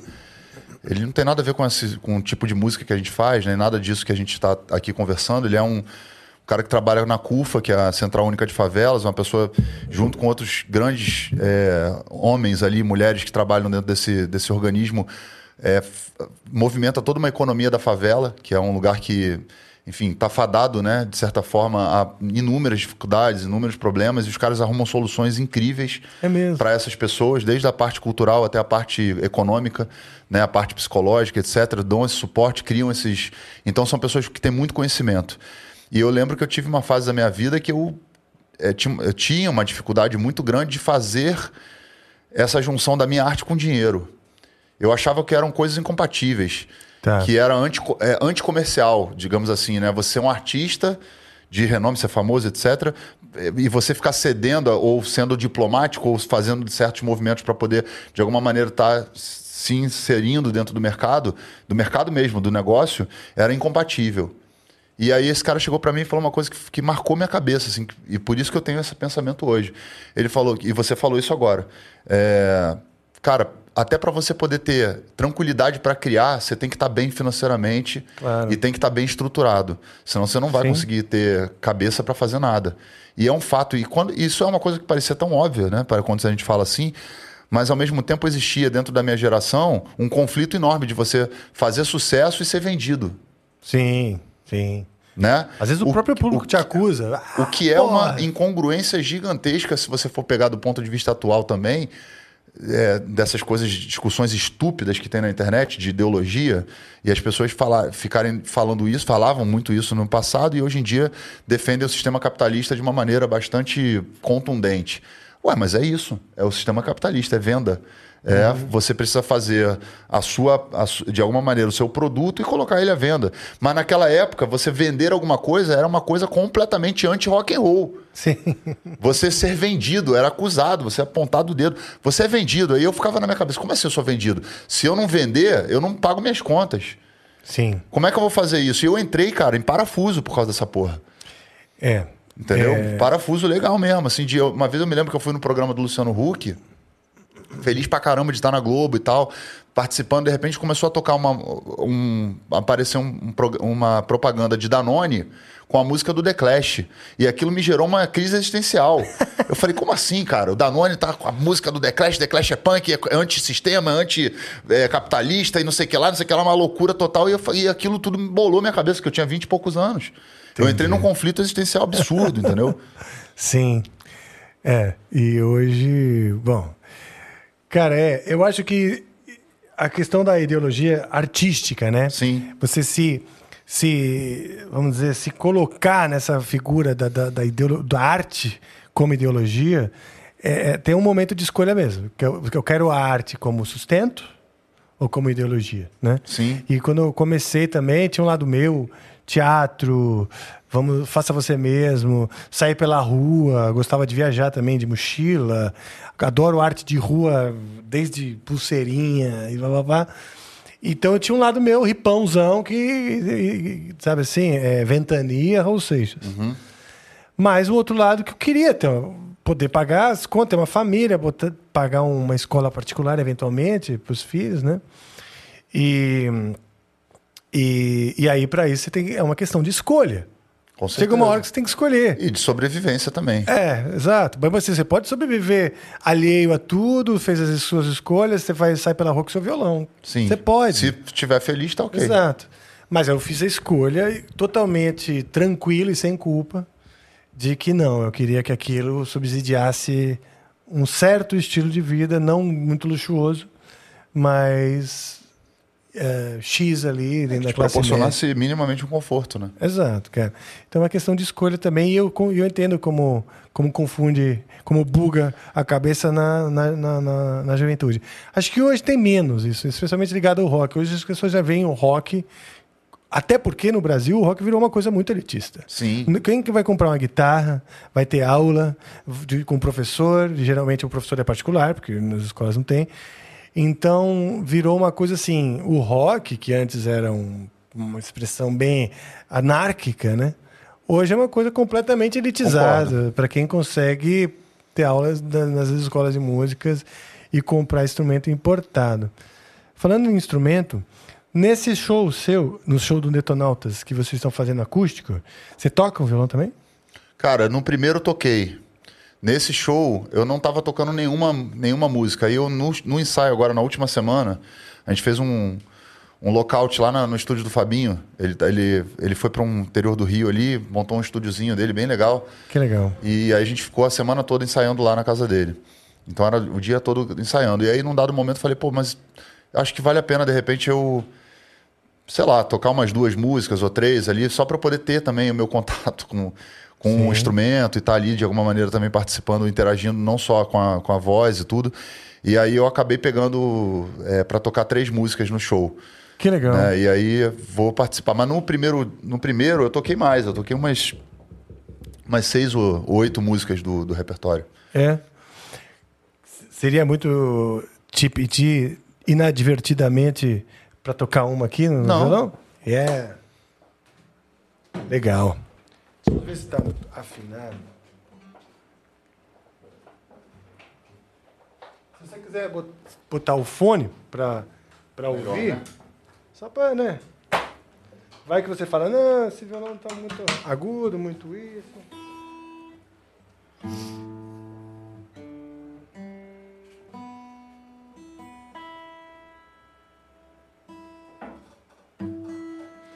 Joe, tá me ouvindo?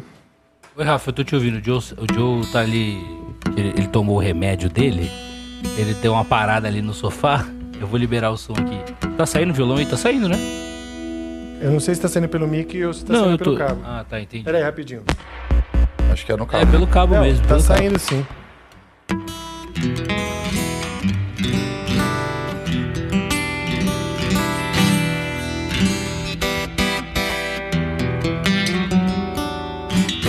Tá rolando. Você quer tocar uma palheta ou você vai com, com o Pode dedo? ser, pode ser uma palhetinha. Valeu. Depois essa aqui pode ficar pra mim? Opa, já é, meu. Se eu me empolgar, posso fazer uma percussão? Pode, pode fazer a percussão, já vamos junto. Eu adoro tocar essa percussão aqui.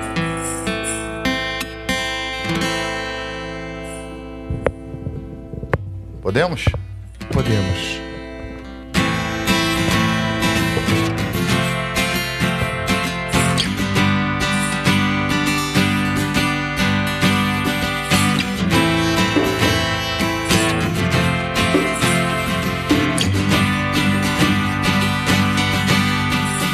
Me sinto tão estranho aqui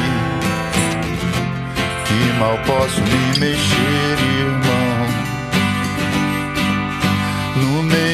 dessa confusão, não consigo encontrar ninguém. Onde foi que você se meteu então? Tô tentando te encontrar, tô tentando me entender. As coisas são assim. Meus olhos grandes de medo revelam a solução, a solução. Meu coração tem segredos que movem a solidão, a solidão.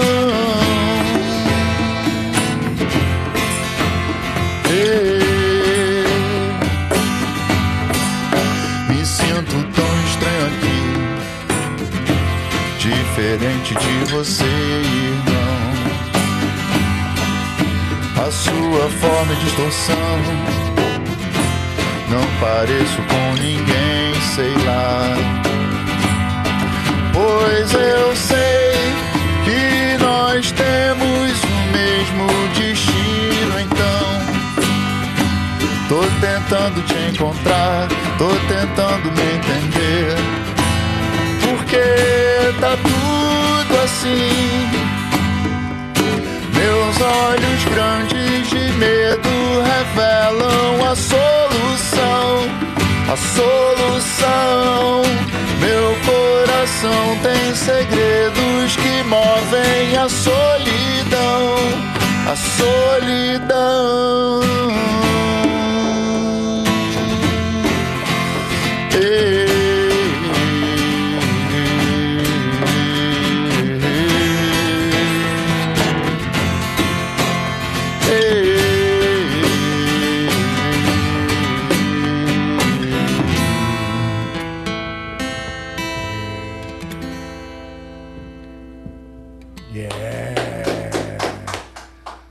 Puta, música Saiu, legal, né? cara. Porra. Ah, já vou pedir Pô, mais maneiro. outra, cara. Curtiu o violão? Gostei, maneiro. Esse violão é brasileiro, tá? É um violão brasileiro. A marca é brasileira, né? Ele é feito na Indonésia, se não me engano, fora do Brasil. O projeto é do João Cacias, que é um luthier, e quem tá, quem fundou essa marca é a Pro Shows, que é uma marca também uma empresa brasileira aí. Mas legal pra caramba, né? É bom. Puta som. Macio. Bom. Fazer um outro aqui. Atrapalhei muito, hein? Não, tá bom, Porque, pô. pô, é também não quero. Você tá fazendo um, um showcase da- do teu show e eu Imagina. não, não quero. Vocês vão, "Pô, É isso mesmo, essa percussão aí no show? Não, é o Fábio Brasil tocando direito, gente.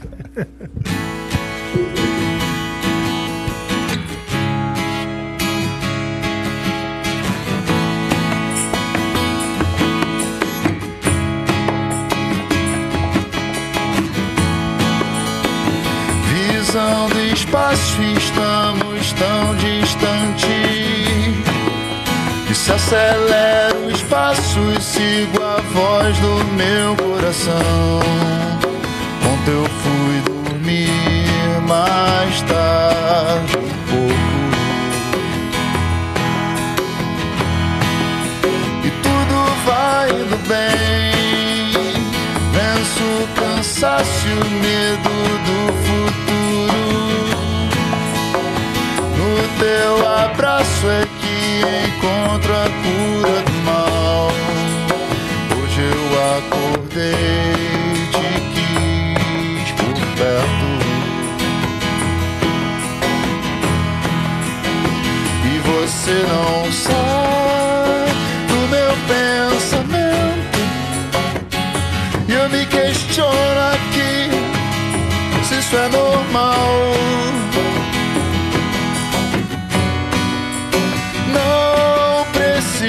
ser de novo assim, tudo igual.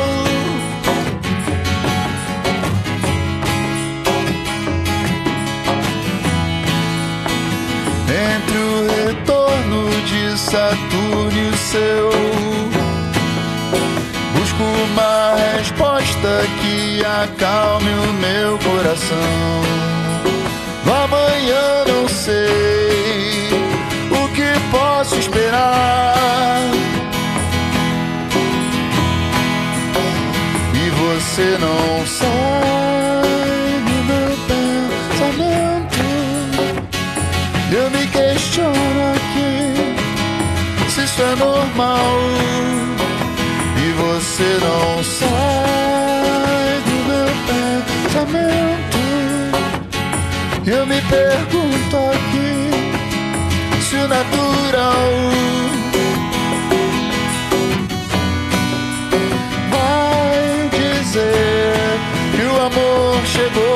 final.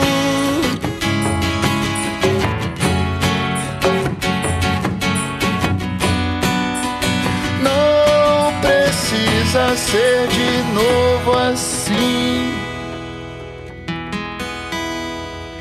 Tudo igual.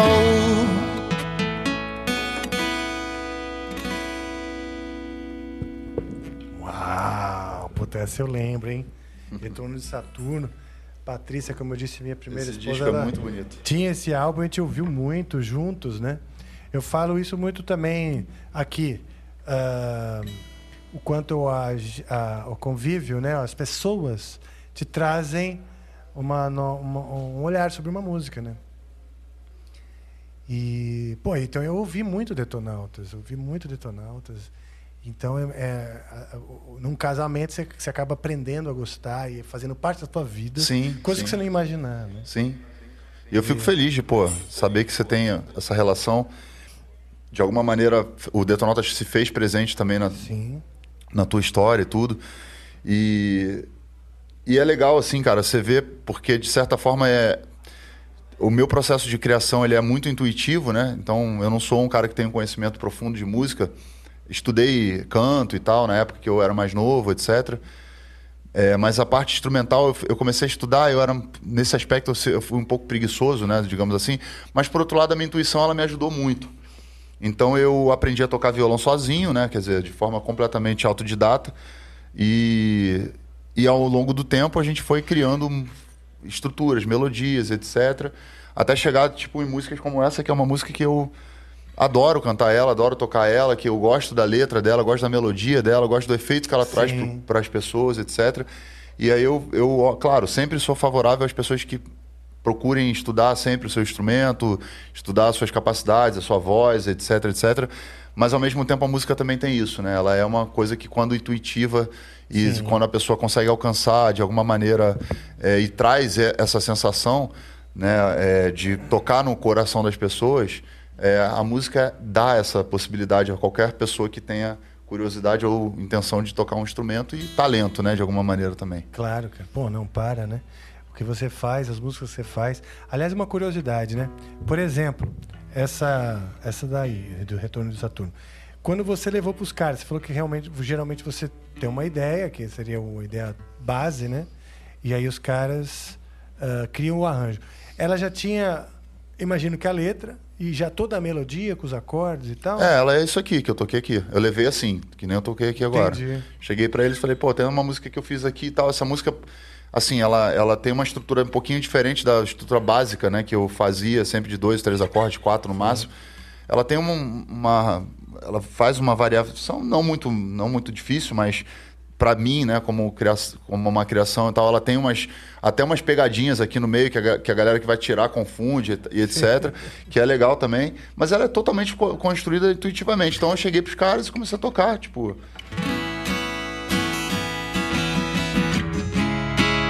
Aí o Renato tipo fez um arranjo de guitarra, o, na época o cello ainda era o o baixista do Detonautas fez um baixo e etc. É, a gente construiu esse disco lá na Toca do Bandido, né? E foi um disco produzido pelo Fernando Magalhães, junto ah, com o Tomás, que é o cara também que faz, fez um trabalho muito bacana lá, junto com o Tom Capone na época. O Tom Capone produziu o disco do. O, ele mixou o primeiro disco do Detonautas, produziu o Rock Marciano, depois ele infelizmente faleceu. Aí a gente procurou o Miranda na época, que era Sim. meio que um, um, cara muito braço direito dele ali, que também tinha umas. Aí o Miranda chegou pra gente e falou: Não, eu não gosto do Detonautas. O Miranda era assim, né? Ele falava: Não gosto do Detonautas. Detonautas, Detonautas é muito McDonald's. Ele falou Fala assim. Sério? Sério. Aí eu falei: Pô, tá bom, cara. Então, pô, mas eu gosto pra caralho de você. e eu gostaria muito que você produzisse nosso álbum pra até pra de repente a gente sair um pouco do McDonald's e tal. E ele com essa, com essa, com essa é. pegada que ele era muito Falava é. mesmo na cara e tal, e eu acho que isso era a grande virtude do, do Miranda e tal. Ele falou: ah, mas tudo bem, eu vou, vou indicar uma pessoa, uma pessoa para vocês que vai ajudar vocês a essa trajetória aí, fazer essa mudança. Aí quem? O Educar. Quem? O Educado de Fala.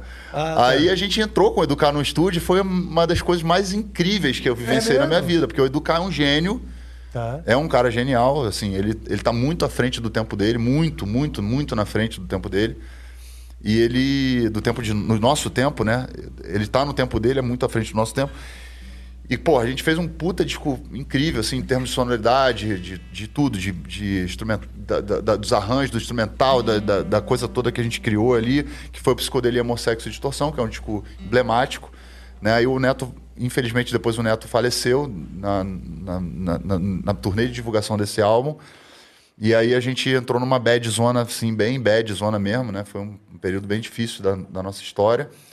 Dali a gente fez o retorno de Saturno com o Fernando Magalhães, de novo. Fernando Magalhães é do Barão Vermelho? Barão Vermelho. Ah, legal. E aí, e aí a gente, depois disso, a gente seguiu adiante, fizemos o acústico. Depois temos um álbum duplo que a gente produziu por nossa conta mesmo. O A Saga Continua. Depois produzimos um outro disco chamado Álbum 6, que foi a gente mesmo que fez também a produção. E agora a gente voltou com, com essa. Fizemos vários singles, né, nesse tempo todo. E agora a gente voltou com, com esse acústico que é produzido pelo Marcelo Sequinde, que foi o mesmo que produziu o acústico de 2009. Ah, que legal. Então também toda essa trajetória você aprende muito, né? Com os Sim. produtores, com os caras. É uma, é uma faculdade, né, cara? Sim, aliás, né? Desde aquele dia que os caras falaram, pô, não, faz essa porra aí, tá tudo errado.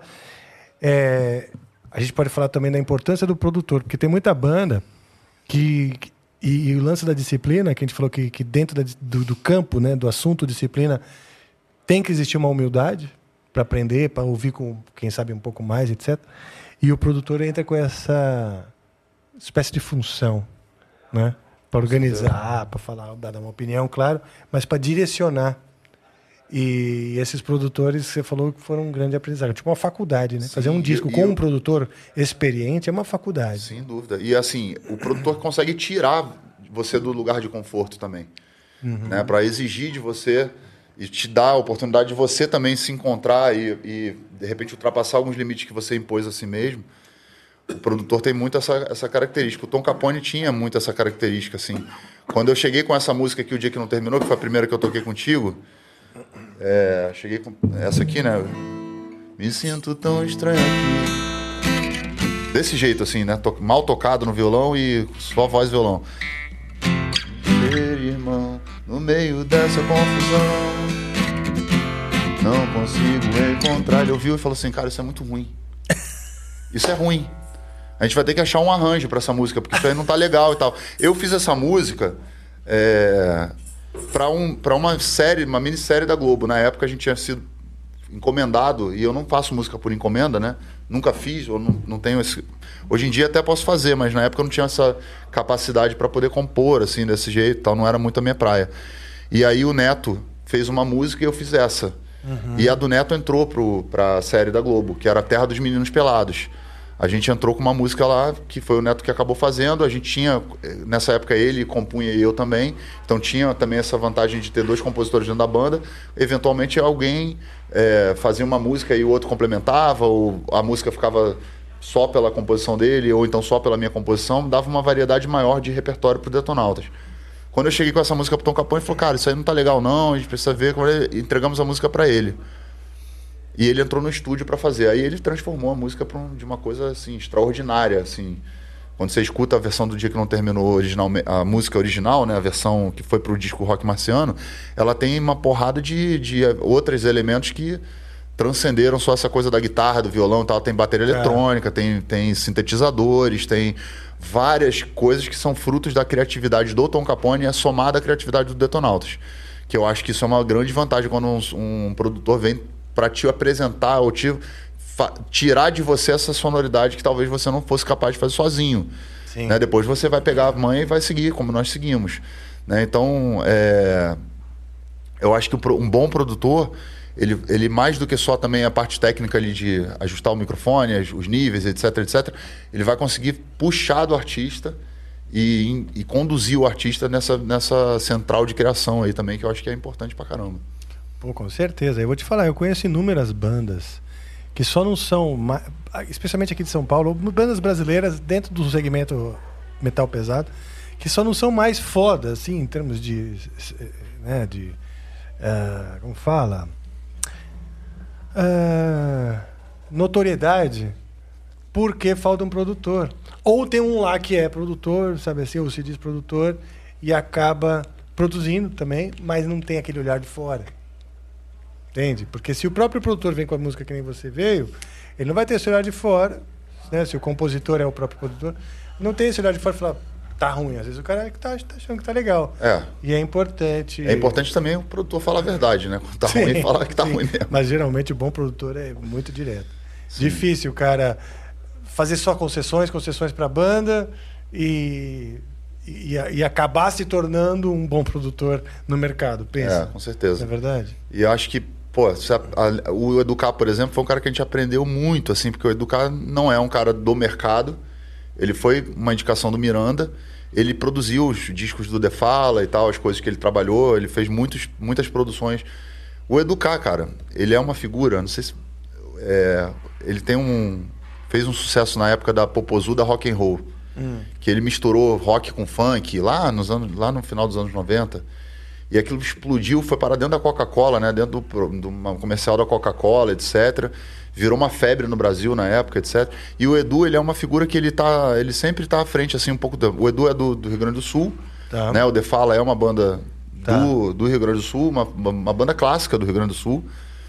E, e trabalhar com ele foi uma das experiências mais interessantes, assim, além do Tom Capone, de termos de produção mesmo, de, de viagem, né? De, Sim. de se permitir. Pô, seria legal trazê-lo aqui, hein, cara? Pô, o Edu, cara, o Edu, Você tem uma, tem o uma contato dele. legal? Eu acho que ele é um cara que trazer aqui faria É. uma diferença muito grande para todo mundo que vai assisti-lo. Puta, que legal. Porque além de tudo, ele tem um trabalho estético também, que é muito interessante. O Edu, hoje, por exemplo, Se eu entrar no, no Instagram dele aqui, eu vou pegar Vamos lá. pra te mostrar. Opa. Ah, as viagens do Edu. Eu gosto de falar dele porque ele é um cara que, pra mim, é um gênio, assim, da... Ele hoje... Ele, porque cada hora ele tá de um jeito, assim, esteticamente falando. Então é o seguinte... Ele tá, ele tá passando por uma, uma fase que ele tá... é, ele tá fazendo uns trabalhos como drag queen. Ele como drag É, queen? ele tá assim. Interessante, peraí, deixa eu ver. Hoje ele tá... Onde é que eu mostro? Aqui? Isso ali. Dá pra ver aí, vocês? Aí mesmo, dá pra ver certinho. Hoje ele tá assim. Uau! Quer dizer, demora pra se produzir, né? Não deve ser fazer assim. É, não, ele vai fazendo várias. Ele, ele se monta de várias formas, Tá. né?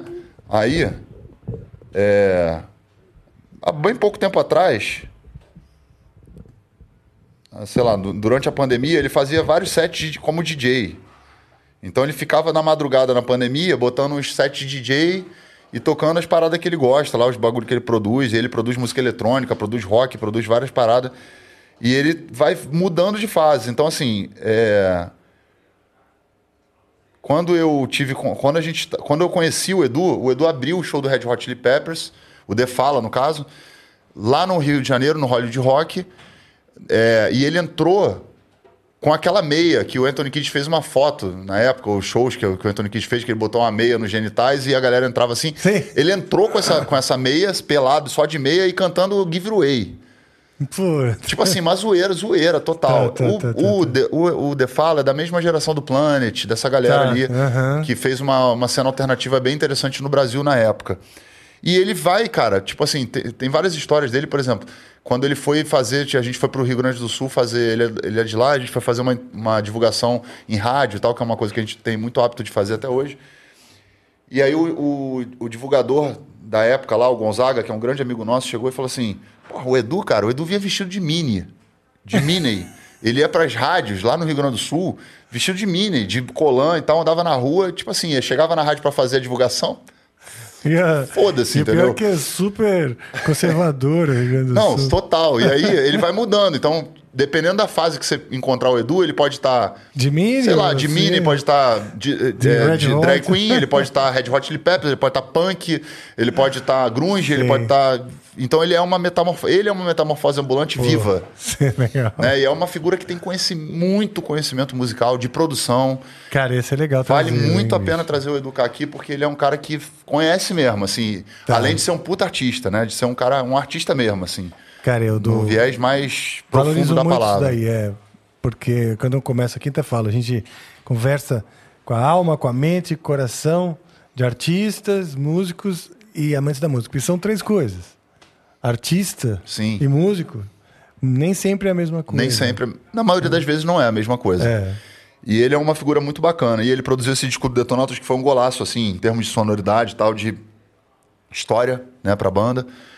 E, e eu acho que, assim, essas figuras têm que ser valorizadas em vida. Legal. Né? Porque certeza, às né? vezes depois acontece alguma coisa aí a gente vai falar, Fica, ah, mas o "Ah, fulano. era uma tá-" lenda. Não, cara. É, vamos homenagear- é agora. É, é agora. Várias figuras são. Eu vejo assim na estrada e gosto de, de ressaltar porque eu acho que é uma forma da gente oxigenar também até o conhecimento histórico da- do que é nosso, né? Da nossa produção brasileira de rock, etc. Sim, Que é legal de da molecada conhecer, da galera que acompanha o canal conhecer. tem razão, cara. A gente começou um papo no comecinho sobre Rio de Janeiro e São Paulo, e, e é isso que eu sinto do Rio, sabe? Tem, um, tem estúdios e produtores muito bons. Aqui é mais do yourself, tem do it yourself, tem poucos, pelo menos que eu conheço, poucos pro- produtores que realmente estão trabalhando com o mercado, com gravadora, lançando né, bandas. Tem bons produtores que estão na, na tentativa de produzir coisas, inclusive para fora do Brasil, né? E, mas eu digo, eu vejo uma, uma cena muito rica de estúdios e produtores. Você, você citou várias aí, do Capone, Miranda, todos esses. Rest in peace, mas o, o, o Edu e tal tem, tem, um, tem uma cena forte da parte da realização né, do, do rock. Eu, eu, assim, hoje em dia, dentro desse cenário que a gente tem virtual, de poder você tá de um lado, o outro produtor tá do outro, você mandar uma coisa pro cara, o cara tem estúdio em casa, mexe numa coisa aqui, mexe na outra ali, essas fronteiras meio que foram diluídas. Eu acho que é, o que eu sinto falta é do contato mesmo com as pessoas, sabe? De você estar, de repente, na terça-feira, na quarta-feira em casa e o cara te chamar para ir lá no estúdio dele e fazer um som e compor alguma coisa e juntar com outro lá, ou então ir jogar um futebol com uma outra galera que tá ali encontrando para fazer um churrasco, jogar bola e tal, ouvindo um programa de, de num podcast ou num programa, sabe? E aí você conseguir. Lá no Rio de Janeiro a gente tem uma tem, óbvio, sempre tem pessoas, etc. Mas o Rio de Janeiro ficou muito concentrado com essa coisa do, da novela, né? Do Projac, da Globo, uhum. é, ali. Ah, a cena artística, né? é verdade. A cena tá voltada para esse lugar. E, ao mesmo tempo, é, eu participei muito dessa, dessas... Até quando você falou, né, que, que você conheceu o Voluntários da Pátria... Sim. Voluntários da Pátria veio de uma cena ali do Baixo Leblon, enfim, que é uma área nobre do Rio de Janeiro, privilegiada, da classe média alta do Rio, onde Cazuza frequentava, onde o Renato, quando morou no Rio de Janeiro, frequentava. Então, tem esse glamour da coisa do, dos anos 80, ali nos 70, 80, que tinha ali no perto do, do da, da, pizzaria Guanabara, que a galera se encontrava ali, então tinha um lobão ali passando, tava a galera do, do Kid Abelha de um lado, do outro lado tava. E propriamente as pessoas que foram morar no Rio de Janeiro, a galera do Paralamas, é, que também se estabeleceu no Rio e tudo. Então tinha, tem uma cena artística grande, sem dúvida nenhuma, de história, de histórico. Culturalmente falando, hoje no Rio, a gente está tentando fazer um resgate né, de conseguir retomar. É claro que assim, no, no, campo do samba tem coisa pra caramba acontecendo. No campo do funk tem coisa pra caramba, mas no rock, ah, né, o rock tá um... Eu acho que o rock, de modo em geral, cara, ele precisa de uma, uma combustão, sabe? Eu acho Sim. que ficou muito parado no tempo, assim. Eu sinto falta, sabe, de ter uma de ter alguma coisa acontecendo que gere é, é a oportunidade para essa molecada que está aí tentando um espaço e que às vezes não consegue nem dialogar direito com o público, e muito cuidado para não se tornar um estilo elitista realmente na prática também, Sim. porque isso vai isolando muito do, da, da palavra, da, do diálogo com a sociedade. Principalmente porque o Brasil é um país pobre. Sim. Né? Então, nós que temos acesso financeiramente a outras realidades, se a gente se enfurnar nessa realidade da gente, a gente esquece que a linguagem, que a forma de se falar, de dialogar, de compor, de criar, etc., se afasta muito do povo. Né? Então eu sinto falta um pouco do rock ser mais é, próximo do, da realidade do, do povo brasileiro, né? dialogar com o povo brasileiro. Você tem razão, cara. E é uma questão. Algumas, em alguns aspectos específicos do Brasil e em outros é global. Que é. Antes a, a, a, a mídia monopolizava a comunicação, tinha segmentos lá nas televisões e tal. Hoje a gente escolhe, né? Mas isso gerou bolhas. Então, ah, cada um escolhe o seu e vive nesse seu. Sim. Eu não vejo mais tanto o que acontece nos outros segmentos, né? E tudo parece estranho. Né? O cara acha completamente estranho aquele outro estilo, aquele outro segmento, seja pelo comportamento ou seja pela música em si. E a outra coisa é que as pessoas se tornaram, como estão fechadas nas bolhas, muito sensíveis a às opiniões. Então as bandas também ficaram muito diplomáticas, muito bunda mole, não pode mexer nisso, não pode mexer naquilo, né? Por exemplo, estou vendo suas guias aí, uma coisa que eu não vejo mais no Brasil é a própria música pop, a música brasileira, que é a MPB, que sempre foi muito abençoada pela cultura afro-brasileira e pelas religiões é, afro-brasileiras. Hoje não se fala mais isso, porque você perde o público evangélico, você perde o público mais conservador. Então faz uma música aí na, na no, o, o, pop, né, e a MPB brasileira atual é muito, muito pisando em ovos. Então eu acho que o artista também está num momento é, de é, refém dos algoritmos, porque hoje tem outra coisa que eu acredito. Você faz a sua reflexão e me dá as suas opiniões, mas como a gente sabe um retrato muito transparente de quem é o público, que ele gosta, quantos anos tem, que outros gostos eles têm, porque a, a, os, a mídia social tal reúne, os reúne e traduz né, para gente, muita, muitas vezes. É, e é muito sensível. Você, faz, você dá uma opinião, você fala, ó, oh, caiu, sei lá quantos mil seguidores, né? Então você consegue conhecer melhor teu público. Antes não, antes era uma carta para o mundo. Sim. Antes você escrevia uma música, sua manifestação artística era uma carta para o mundo, né? Que era mais desconhecido e mais e muito mais heterogêneo. Agora não, são segmentos, você você tem um retorno e algumas algum alguns têm a tendência de seguir, seguir assim, é, a- os as tendências algorítmicas, sabe assim? E isso atrapalha também. É, não, o algoritmo, ele sem dúvida é um determinante em vários aspectos quando a pessoa vai pensar a estratégia que vai adotar dentro da rede social e etc. Eu tenho uma impressão de que, talvez porque eu tenho uma filha jovem, né? Eu tenho dois filhos jovens, um de 22 anos, que já está trabalhando, já trabalha, é, já trabalhou na turnê dos Titãs, fez Ah, a que turnê do legal. NX0, tá fazendo, vai fazer a do Forfã. O que, que ele faz? Ele trabalha na parte de backstage, né? Meu filho trabalha na parte produção. de produção, de backstage, Que etc. legal. É, e aí, enfim, ele tá vivenciando a experiência de estar na estrada. Hoje, agora, está aqui no, num outro festival que está rolando aqui em São Paulo, tudo, vai trabalhar no, no, no festival. Então, ele, ele é mais apegado ao rock, de fato. Mas escuta de tudo. E esse que, quando teve o MTV em família, É, ele que- contigo, é. ele, ele tava pequenininho Ele lá. era é, moleque, tipo, três, dois anos. Dois, que três anos. legal, cara. E ele tá aí, tá trabalhando, tal, gosta de rock, toca guitarra, escuta rock, mas ele escuta tudo. Ele não é que, tipo, que nem a gente era camisa preta. ah, sou camisa preta, não sei o que, é ruim. Não, ele Graças olha, olha para tudo, escuta funk, se tiver um ambiente tocando funk, se tiver um ambiente tocando brega, ele vai ouvir. Se tiver- Ele gosta de rock, é o que ele escuta em casa. Sim. Quando ele bota lá o som pra ele ouvir as paradas dele, escuta rock. Que nem minha filha, gosta de trap. A parada dela é ouvir trap. Às vezes eu sento com ela pra ouvir, fico ouvindo as músicas barbaridade que os malucos falam, bicho. As coisas assim absurdas que eu fico assim. Porra, será Sério que eu tô mesmo? virando o tiozão do churrasco que vai olhar pra menina e vai falar: Ah, porque no meu tempo, porque isso é a pior coisa que pode, uma ser humano pode se tornar, né? No meu tempo, não sei o que, não sei o que lá. Então eu faço o exercício de tentar entender qual é a Sim. linguagem, o que, que eles estão vivendo, qual que é a ideia da galera mais nova que tá trazendo essa realidade que é a realidade deles pra, pra música, etc. E nesse exercício ponderar a respeito disso. Mas escuta de tudo também. Sabe, eu acho que por um lado segmenta, de fato. Os que são segmentados vão se segmentar mesmo, e aí são pequenas bolhas mesmo, como você está falando. Mas eu acho que a geração, essa outra geração que está vindo agora, do, de 15 anos, 16, 18, 20, 20, não sei, eu tenho a impressão de que eles escutam de tudo, com menos preconceito do que a nossa geração e a geração dos anos 80, 90, que era rock é rock, não escuta outra coisa. Né? Então, tipo, é, de certa forma, isso faz com que, claro, diminua a adesão, que é aquela adesão importante que eu acho, que é a fidelidade a um artista, a fidelidade a um trabalho, a um disco, até essa correlação de você pegar um disco e falar, pô, ouvir o disco de cabo a rabo, saber quem produziu, aquela coisa toda, que nós fantasiamos isso, vivemos isso, vivenciamos isso na- durante a nossa geração. Hoje, com a velocidade que tem, a galera não escuta nada com essa, com essa profundidade, né? Tudo muito rápido, é TikTok, 30 segundos, 40 com a música acelerada, é o Spotify ou o Deezer ou qualquer uma dessas aí, Apple, Apple Music, com playlists que já estão ali entregando o que a pessoa está mais ou menos querendo ouvir. Mas eu acho que é uma transição também que a gente está vivendo.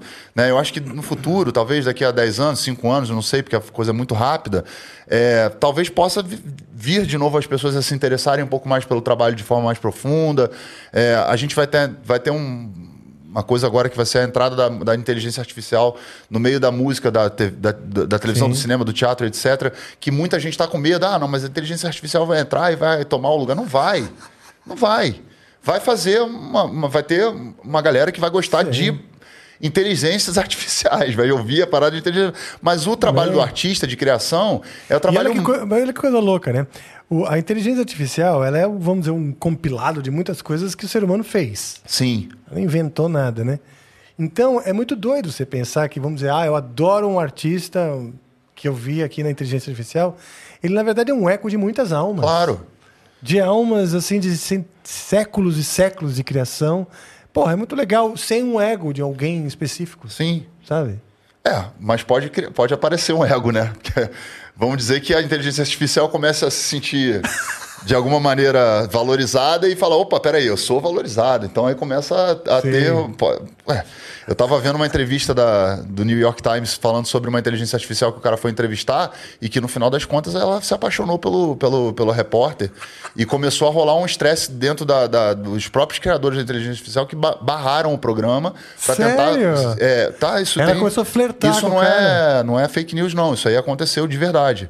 Nossa. Tem a entrevista completa no, no- Se você procurar no Google, no, no New York Times, você vai encontrar essa entrevista completa e é assustador. Pô, Porque o, o repórter é tão inteligente que ele vai conduzindo a, a inteligência artificial a, num dado momento, ela abrir o jogo do que ela tá ali, né? Naquela coisa do Matutando. algoritmo mental dela. Puta, que E- legal, E ela se apaixona pelo cara, bicho. E é, e é muito doido. fala- Porque a gente vê isso em filme, né? A gente tem aquele. Acho que é She, acho que é um filme que. Sim, sim, legal pra caralho. Que é muito bacana, que o cara se apaixona pela, pela Siri, né? Ou pela Uhum. Alexa, sei lá, que é- mas é uma inteligência artificial. E no, no Blade Runner 2048, esse segundo, né?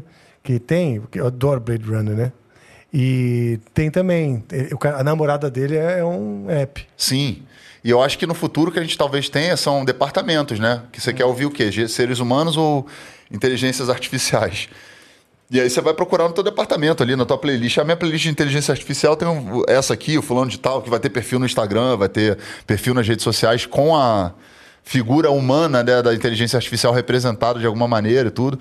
Então eu acho que a gente tem que se preparar muito para poder entender como é que o mundo vai, vai gerir a música e a criatividade, porque com certeza isso impacta, mas não vai terminar, não vai, não vai finalizar. Né? E- Também não, cara. E eu não tenho, já me perguntaram mais de uma vez, eu não tenho medo mesmo da inteligência artificial. E eu. E, eu, e tem um lado meu que quer ver o circo pegar fogo.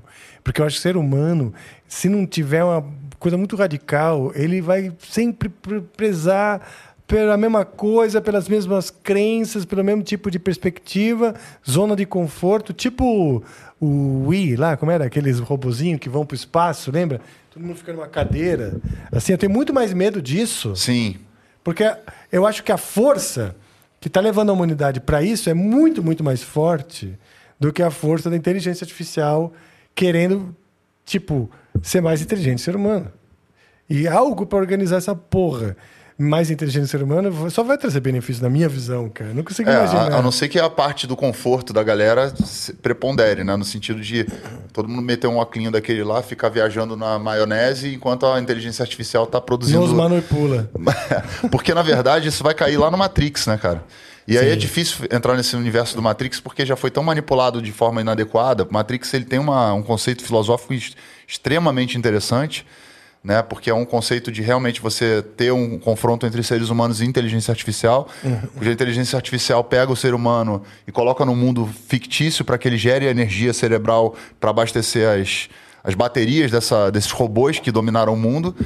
E é óbvio, aí vai toda uma parte filosófica dentro disso aí, entra um monte de, de filósofos, de. é, enfim. Que vão discutir essa questão. Eu, eu me aprofundei muito no Matrix na época, peguei livro de filósofo falando sobre Matrix, se era possível, se não era. Que eu fiquei louco a ponto de parar na estrada no meio da, da, da turnê e bater na rocha para ver se era de verdade, sacou? Falei, pô, não é possível, isso aqui deve ser uma viagem minha, eu devo estar viajando num, Mas numa é. outra, um outro ecossistema. E não adianta nada, porque eu posso bater na rocha e ela tá ali como rocha e eu tá ainda assim dentro desse universo. É o paradoxo do que a gente vive. E aí, Mas quando- a, rocha é um acúmulo de energia. Então, Sim. Né, na, na, na, na- visão mais quântica, você está, na verdade, batendo num acúmulo de energia. E aí, quando você entra nesse Cheio viés. de buracos e, e, e- vácuos lá Sim. dentro. né? E quando você entra nesse viés da inteligência artificial, a gente está se aproximando cada vez mais de, de fazer contato com essa possibilidade que foi descrita em zilhões de filmes que a gente assistiu como ficção científica e que aí vão, vão se, estão se materializando, né? E aí é que mexe um pouco com a questão da segurança que a gente tem sobre o controle das coisas, né? Tipo, pô, a gente não tem mais controle agora sobre a imagem de ninguém. Outro dia eu fui fazer uma foto, é, fiz uma foto fazendo assim, só que com a digital virada pra lá. Aí o Marcão, Assim? é, o Marcão do Charlie Brown chegou pra mim e falou: Cara, não, não faz mais foto assim não, porque vão é, cadastrar sua, sua digital e aí não sei o que lá, não sei o que lá. Eu falei: Não é impossível. Verdade. E vão entrar no prédio, porque o meu prédio é pela digital. Uma doideira total. Eu falei: Pô, bicho, mas eu não tô pensando nisso não agora, por enquanto. Tô tentando. Viver.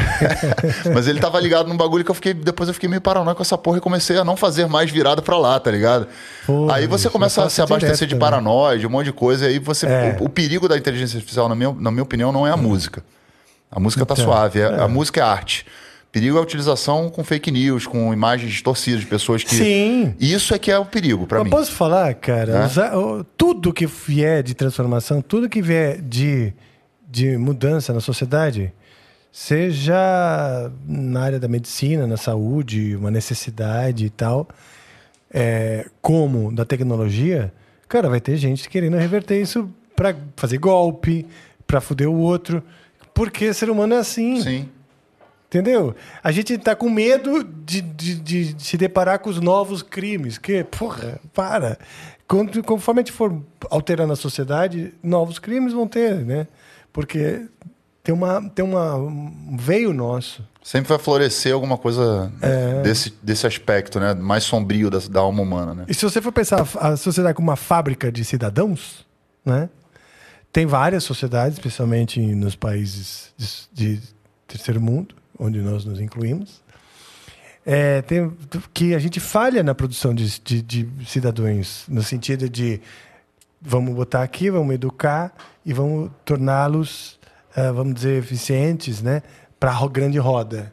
A gente, aqui, a gente em algum momento falha muito na, na fabriqueta e alguns falam assim, vou porra nenhuma. Não tem lei, tem que ensinar sobre as leis, né? As pessoas têm que entender o benefício disso. Mas a gente tá errando muito no, na motivação para que a pessoa queira fazer parte desse sistema. Demandar de um sacrifício, um esforço, falar, não, legal, saquei qual é, vou, quero participar e vou entregar isso, seja na parte da arte, seja na parte da, de outras áreas, né?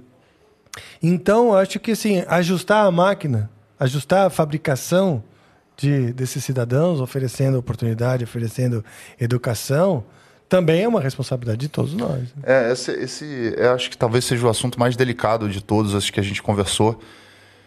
E eu entro muito nesse viés aí, porque aí a gente vai para a parte existencial né, da, da história toda. É, e aí eu, eu tenho feito um processo muito profundo de psicanálise e batido em alguns lugares das minhas quinas internas, assim, digamos, Tá. que eu bato ali e aí começa a me... Que, conf- que linha psicanalítica você tá? Não, eu faço psicanálise freudiana. Ah, Freudiano. É. Puta, eu fiz essa eu fujo hoje em dia. Mas é importante, para mim Sim, tem sido sim. bastante importante. E, e dentro do, dessa, dessa coisa de você ficar se questionando e perguntando e avaliando, e se analisando e se autoconhecendo mais profundamente, etc. E, a- e da forma como a coisa é levada hoje em dia pro na sociedade de modo em geral, da subversão da verdade, dos conceitos, do que, que é sistema, do que, que não é, o que, que é educação, o que, que não é, qual é o tipo de cidadão, que, de que forma se educa um cidadão para ele ser parte da máquina ou o cara que vai manipular a máquina, porque tem essa diferença. O cara que sabe que faz parte da máquina, o que não sabe que faz parte da máquina, o que vai manipular a máquina, o que é Sim. o detentor do poder da máquina. Então tem muitos níveis Tá. de conhecimento que a gente vai agregando para uma, pra uma é, educação ou não, é, que algumas até as falhas são propositais para poder criar cidadãos que são realmente cidadãos que vão ser explorados e, e propositalmente explorados no sentido de vamos criar mão de obra para poder explorar de forma gratuita, Sim. sem, sem oferecer a essas pessoas recursos e condições para que elas entendam de que parte do sistema que elas fazem parte. Porque e como isso que quer continuar fabricando essa mão Exatamente. de obra. E como né? isso vai entrando para linhas muito de debates muito perigosos Sim. do ponto de vista ideológico, do- da forma como se manipula essa informação, aí, bicho, vai começando um monte de subversão. Né? Um monte de. Não é nem de subversão, porque a subversão é uma coisa que entra no sistema e subverte. É inversão mesmo. Tá. É quando você pega alguma coisa que, que ela não é, não é, não é, não faz parte da tua trajetória, não faz parte da sua história, não faz parte dos seus valores, e você inverte para que ela faça parte e você use contra outra pessoa que está, de alguma maneira, conversando com você. Entende? Então, por exemplo, vou dar o exemplo do rock. O rock ele sempre foi subversivo. Rock sempre foi um, um estilo subversivo Sim. correto? Quando a galera era mais nova, nos anos 70, 60, que gostava de rock, é, o vovô, o tiozão, o pai, olhava para um roqueiro e falava vagabundo, é, marginal, é, cara que não faz parte da sociedade, quero que esse cara vá preso, é drogado, é tudo que era de ruim. Porque o rock subvertia a sociedade ali. Quando estava tendo a guerra do Vietnã, os, os, o- a galera do rock estava fazendo protesto contra a guerra do Vietnã, por exemplo. Né? Milhões de artistas, festivais, etc., levantando a bandeira da paz, da não, de- da não violência, etc, etc. Hoje a gente vê uma, uma inversão disso. Você vê um cara adulto, conservador do ponto de vista não é, economicamente falando, mas conservador nos costumes, falando que é roqueiro. Sim. Sim, sim, sim. É. Como assim? Aí o cara aponta o dedo pro outro e fala que o outro é vagabundo, que o outro é mais. Ou seja, faz com o outro o que era feito com o rock. Isso é uma inversão. Entendi. Isso não é uma subversão. Isso aí é você cair para dentro do sistema e acessar aquilo de tudo que de preconceituoso, de errado no sentido do julgamento do outro e tal. Você assumir essa postura e, com- e começar a ser o cara que aponta o dedo. Ou seja, você é o senhorzinho que naquela época ia apontar para um roqueiro e ia falar que ele era vagabundo, que ele era marginal, que ele era esse que Por que, que o rock está se transformando nisso? Por que, que as pessoas estão assumindo essa postura? Por que, que o rock está se tornando um estilo conservador? Isso me assusta. Também não sei exatamente por É, quê. e aí, tipo, Acho que. Não tem nada a ver com, com a questão econômica, política, que as pessoas querem levar para esse lado. Estou falando do conservador como comportamento. É, puta, é, Né? é uma Dos reflexão, uma reflexão realmente Né? que longa, hein? Você já, já, já te convido pra gente dar sequência a essa discussão, porque ela é realmente longa e sensível, como você falou, porque esbarra em várias coisas e tal. Mas acho que só o fato de ter se passado muitos anos, o simples fato né, do tempo ter, e, e- e hoje o jovem enxergar um mundo diferente o, o jo... tem uma coisa que reforça que o jovem enxerga o rock e nós de maneira conservadora, Sim. né? Como você contou da sua, da sua filha e tal. É um olhar que a gente tem para o mundo que a gente acha que, que a gente quer mudar para melhor e eles falam, puta, esse, esse, esse pensamento é muito vovô. É melhor para quem, né? exato, exato. Tá bom assim, entendeu? Eu acho que são ondas, são fases, Sim. né? É, é é muito comum a gente se identificar mais com os nossos avós, muitas vezes, do que com os pais, É possível. né? Que acho que essa coisa das, Do ciclo, né? do ciclo, é. Verdade. Mas, mas, mas é, cara. É, é- é- é- o fato é de que realmente estamos numa fase mais conservadora. Agora, tem coisas acontecendo. Eu vejo, por exemplo, eu, tô começando a curtir muitas bandas novas pelo que o Spotify me sugere, que os, os streamers me sugerem. E, e falo, pô, olha só que legal. E quando eu vou conhecer, eu vejo que são coisas que estão acontecendo de fato. Assim. Tem, tem uma expressão em algum lugar, em algum país. de- as coisas não são, mais, não são mais tão globalizadas, mas novidades estão acontecendo, sabe? Tanto no campo das ideias, das sonoridades e do comportamento. E, ou seja, já está quase ajustando, achando um meio, né? Porque é doido você pensar mesmo, né? Que, que hoje o rock seja o, o som né, do conservador. É, o, eu acho engraçado que assim, teve um dia que eu fazer um show, esses shows assim que eu fui convidado pra tocar com uma banda e tal, cheguei num pub, é, e o cara tava falando pra mim, pô, cara, a galera que gosta de rock já tá ficando muito velha e não, vem- não sai mais de casa, quer ficar em casa com a família e tal, com Sim. natural, né? Natural, você é. vai ficando mais velho, você não tem mais tanta disposição pra sair pra qualquer lugar, no pro oba-oba que você vivia na adolescência. E ele preocupado, né? E aí eu fiquei pensando, falei, pô, é, realmente, se você for pensar que os lugares de rock hoje eles eles vão ter públicos mais velhos, né? Pessoas mais velhas, ou seja, que vão frequentar esses lugares, a forma de, de se divertir mudou para a galera mais velha. E como não houve uma renovação do estilo, do ponto de vista de estar tá acessando os adolescentes, os adolescentes estão conectados com outros tipos de estilo, vai ficando uma coisa que daqui a pouco é, é, sem querer desmerecer, obviamente, porque eu gosto muito de blues, mas vai indo pro caminho do blues. Que é a galera mais velha, que tá tomando seu copo de uísque, fumando seu charuto, ouvindo um blues. E aquela efervescência ali do Smells Like Teen Spirit pode desaparecer. E isso me preocupa. Se for da, da ordem do destino do rock envelhecer e se tornar um estilo mais é, segmentado, como é o blues, como são outros estilos que se segmentam a ponto de ficarem em bolhas muito pequenininhas. Mas eu acho que o rock tem potencial. A gente vê ainda estádios lotados, jovens querendo. Porque ele expressa, de alguma maneira, ainda na sua raiz, a rebeldia. A, a, a- essência e a efervescência de, de um espírito que, que não aceita é, é, dogmas, prisões, etc. Então, eu acho que está, sabe, Tá em talvez conflito. um. Mas acho que o ser humano está nesse conflito, sabe? E os, e e os jovens têm muito isso. Eles, eles, eles não conseguem ver o mundo como a gente via. Claro. né? É outra referência, E eles estão super, super confortáveis de que a realidade seja traduzida através do celular. O celular praticamente conforta é, virtualmente, né?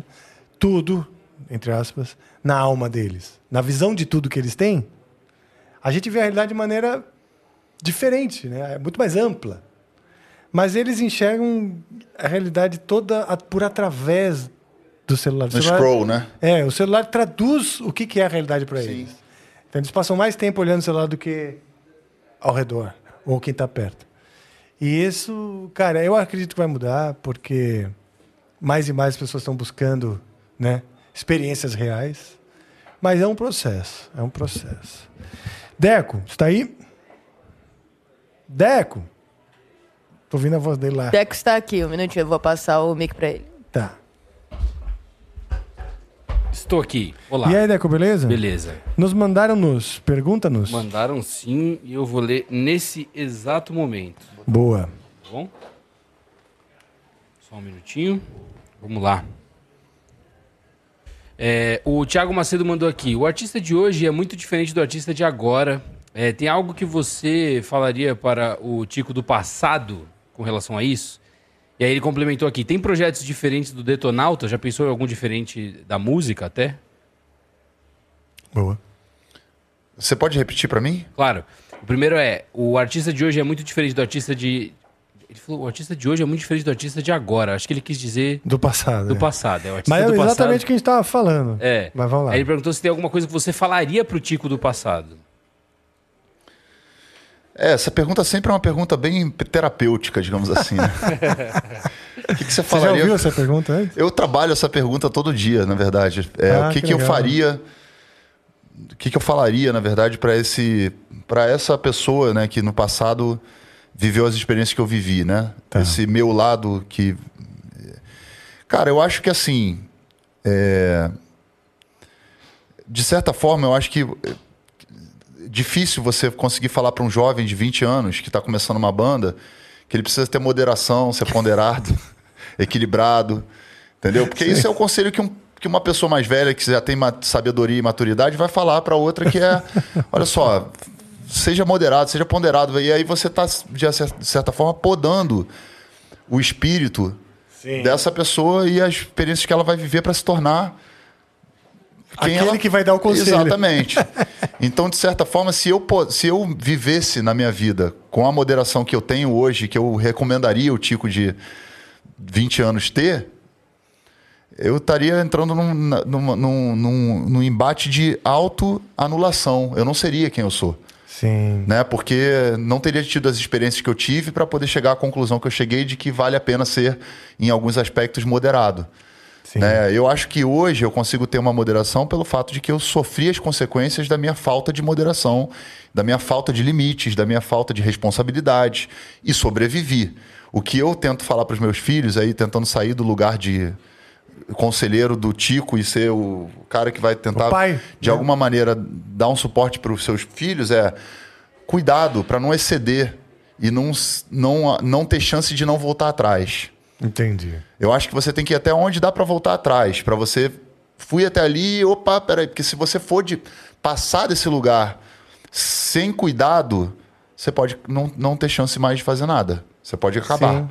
Você pode é, destruir a tua existência. Então as experiências são importantes. E o bom senso e a autopreservação de falar, opa, peraí, até aqui eu posso ir. Mais do que isso, eu estou me colocando em risco, tem grandes chances de eu conseguir um, dar ruim. Né? Sim. Como dizem assim, dar ruim. Dá ruim, é. Né? E aí não ter chance de evoluir. Pô, legal essa, essa visão, cara. E sobre outros projetos que você teria? Bom, tem o Voluntários da Pátria, ele está ainda ativo? Não, Voluntários da Pátria foi uma fase ali que eu, que eu vivi muito da, da questão da literatura, né? E Levando poesia, literatura e expressões teatrais e tudo nas faculdades, escolas, debates e tudo.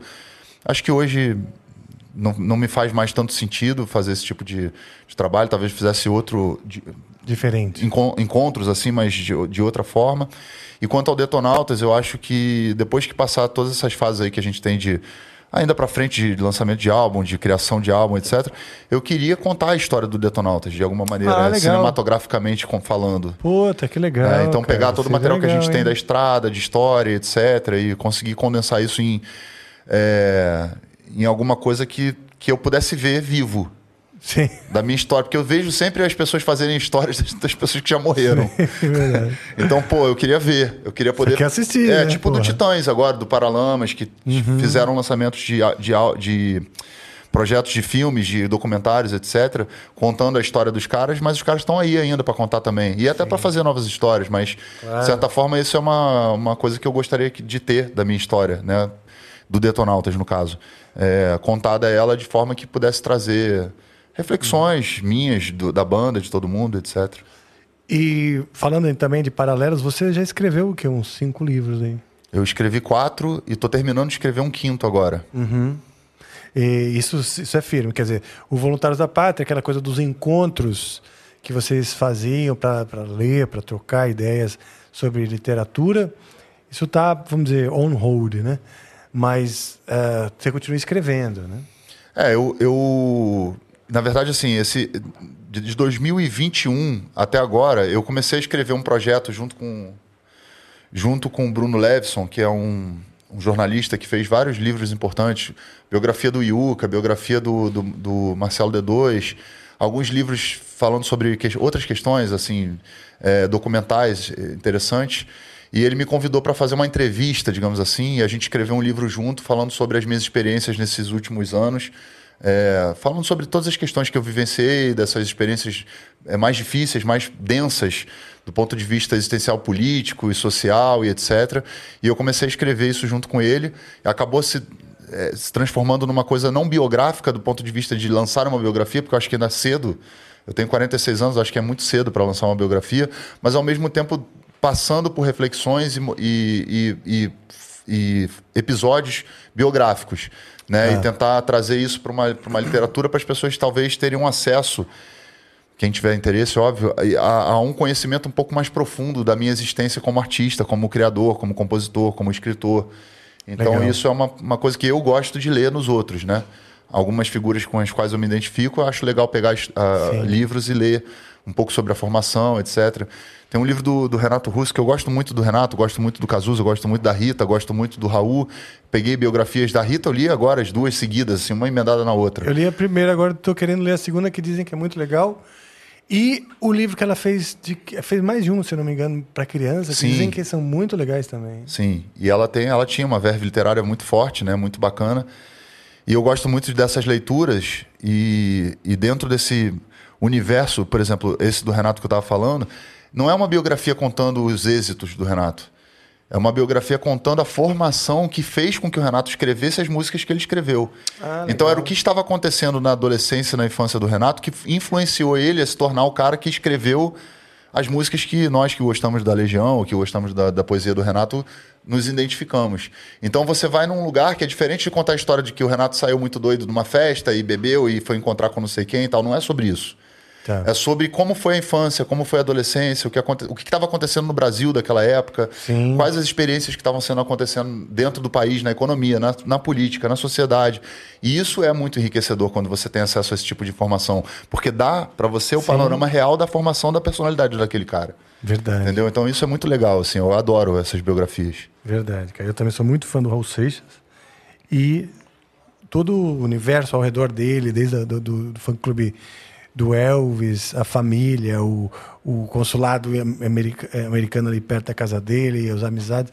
Tudo isso você vai... A, a- o fascínio por, por, por crenças e religiões, que depois culminou no, no- numa simpatia com o cultismo. Tudo isso você vai entendendo né, melhor o cara e, puta, só, pra mim só reforça. Isso né? aqui é legal, eu acho muito legal fazer essa imersão no artista, né? É.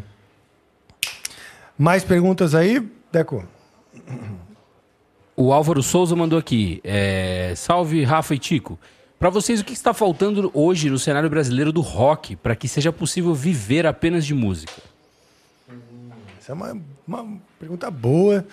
Aí é o seguinte, rock tá na bolha arte, que tá na bolha cultura, que tá na, na bolha conjunto de hábitos, e aí que volta, né, para uma questão estrutural, que, que acho que tem uma série de coisas que tem que mudar no Brasil, desde como a gente educa as crianças na formação né, de- de- desses, desses valores todos, para o, o rock voltar a fazer sentido, né? Hoje, eu, eu- eu- desculpa até, eu, eu, eu- eu- eu já interrompi aqui a, a, a voz do Tico para responder antes dele, mas trazendo a reflexão, né? A pergunta foi pros dois, tá? É isso aí Tá, mesmo. mas beleza.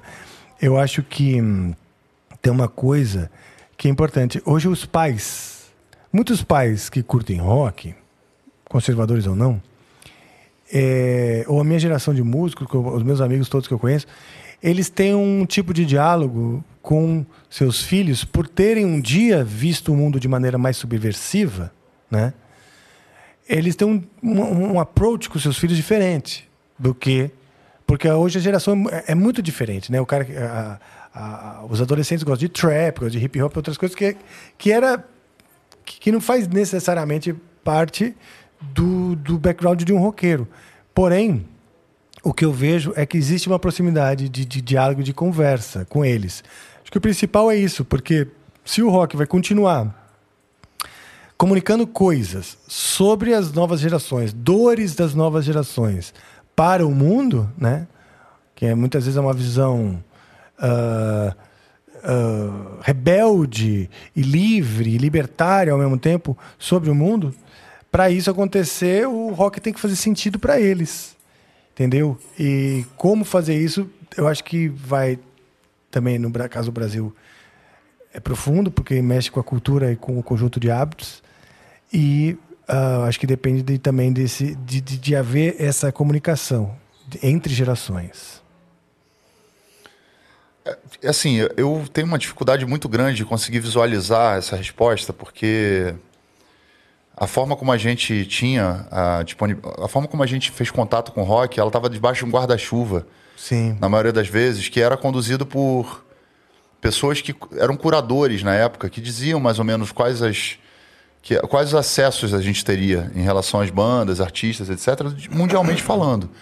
Né? Então estamos falando, por exemplo, que a MTV foi um desses curadores. Depois até o próprio Multishow também foi um desses curadores. E hoje em dia não existe mais esses curadores. Hoje em dia a gente tem playlists e algoritmos. Então é mais provável que o algoritmo vá moldar é, a- o que, que vai chegar de acordo com os interesses de cada um dentro dessa história. Então, a menos que surja realmente um movimento de contracultura no ponto de vista é, como o punk foi, como, sei lá, como foi o grunge, como foram outros movimentos que tinham, que são icônicos, né? Que tinham ícones, pessoas que, de alguma maneira, é, porque o rock ele, ele não é só música, ele é comportamento. É, então. tem Então, esse quando ponto, tem a né? questão do comportamento, ele está envolvido com, com a maneira como a pessoa vai ver o mundo. E aí a música é a trilha sonora disso.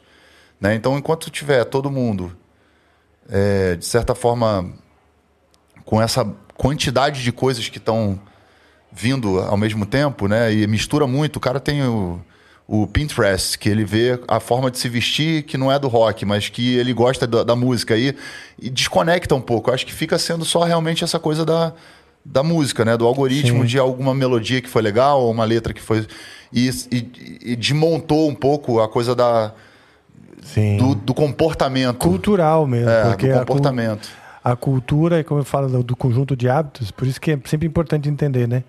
É rock, daí tem arte e a cultura como um conjunto de hábitos de toda essa, so- essa sociedade e, e hoje desconectou. É, desconectou quando você vê mesmo. o hip hop, por exemplo, o trap, você vê que ele está conectado com um comportamento. Sim. Ele está conectado com, com o estilo de dança, de grafite, de, né, que é arte visual, com a maneira de se vestir. Tem todo um aparato junto de comportamento que dá sustentação pro trap e pro, Sim. e pro hip hop. E eu acho que ao rock eh, falta encontrar esse lugar. Na hora que encontrar de novo esse comportamento, que algum jovem, alguém, algum movimento acontecer unindo música e comportamento, aí a gente vai conseguir de novo viver uma efervescência do rock. Eu acho que é, que é mais Sim. por esse caminho. Sim. Terá que haver, vamos dizer, uma, uma, uma revolução comportamental. Exato. De repente, por exemplo, que tem uma grande, uma grande moda, chamar assim, de jovens quebrando seu celular, jogando no rio. Entendeu? Imagina isso. É uma mudança grande de comportamento, como foi a queima de sutiã na França e tal. São essas coisas que vão que vão trazendo novidades. É, é uma boa. Porque é uma daí boa... você muda o paradigma, o jeito de pensar, onde você está estagnado naquelas, naquelas Perfeito. visões. É né? uma boa visão do futuro. Uma- uma- um bom re- movimento revolucionário, digamos assim, quebrar os Aí os caras celulares quebram o e- celular e falam assim: quer saber? Vou pegar uma guitarra e tocar É. qualquer coisa aqui. Ai, sai tocando, né? Então, Pode ser uma alternativa. A gente pode começar agora. Você que está aí na sua você, casa. eu não pr- pronto para quebrar o meu. Mas eu já tomei, já vivi muita coisa. Vai lá. Próximo. É, o Terráqueo JJ mandou aqui, salve. Salve, Terráqueo. Terráqueo. Ele mandou aqui, salve Rafa e Tico. Sem querer polemizar, mas já polemizando um pouco, nos aj- eu não achei, mas enfim. Nos ajude a tentar mostrar para a população que com cultura evoluímos como seres. Que argumentos você usaria para o convencimento? Os caras estão empolgados hoje. Hoje a cultura tá falando forte. Então, eu tenho uma percepção de que cultura é o comportamento e, e o conjunto de, de percepções de um, de um povo, né? De alguma... Então, a- o conceito cultural, ele é subjetivo do ponto de vista de que é, a manifestação cultural é a, é a forma como, a- como uma, uma tribo, ou um, ou um grupo, ou um, ou um povo Uma nação. se manifesta, seja através da música, seja através é, do comportamento, da forma como se veste, etc, etc. Do que, do que consome, do que vende, tudo. Então, é, tudo que nós falamos aqui, o, o rap é é- tem elementos de- da cultura, Claro. é, do povo preto, das pessoas que estão ali, de certa forma, vivenciando uma realidade que o rap é, traduz né, através das letras, através dos videoclipes, através da, da identidade visual. O mesmo serve para o samba, o mesmo serve para o funk, para o pagode, para o brega. Todos eles são manifestações culturais. E, e o conceito de cultura é, superior é um conceito perigoso. Opa. Né? Então a gente tem que tomar muito cuidado quando a gente se coloca de forma que a nossa cultura ela é superior porque a gente gosta de uma música que tem um assunto que de repente é um pouco mais profundo num ponto de vista existencial ou porque ela demanda talvez um Sim. conhecimento musical mais profundo porque demanda harmonias mais complexas, etc. Isso não faz nenhuma cultura ser superior à outra. Exato. Né? Então a gente tem que tomar um pouquinho de cuidado com isso para a gente não se colocar é, em, em ordem de superioridade cultural, porque isso é que está nos afastando das pessoas. Isso também. que está nos afastando do, do diálogo com a sociedade. Então eu acho que é, toda cultura tem que ser respeitada, né? toda forma de se, é uma identidade, é uma forma de identificação de um grupo, de um povo, etc., como eu falei. E eu acho que o que a gente tem que fazer é fomentar, de repente, o nosso, a nossa maneira de viver a vida e etc., e tornar ela atraente ou tornar ela de alguma maneira é, acessível para que os jovens, porque são eles que vão oxigenar todo, todo o aparato de levar para adiante, de, de fazer o barulho que precisa ser feito para que a gente possa ser ouvido. A gente não vai, a gente já foi ouvido. Eu, você, a galera que está aí mais velha, de repente já foi ouvido. Nós já fomos ouvidos. Agora a gente precisa ouvir o que a geração mais nova está dizendo e fazer com que se eles escolherem pelo rock a tradução do que eles estão é, querendo colocar adiante, é amplificar Sim. né, o que eles querem fazer. Sim, muito bom, cara. Eu Me alinho com essa forma de pensar. E muito perigoso. Antes, quando, antes, quando fui escolher uma faculdade, eu fiz faculdade de música, mas a minha eu estava indeciso entre fazer estudar antropologia, né?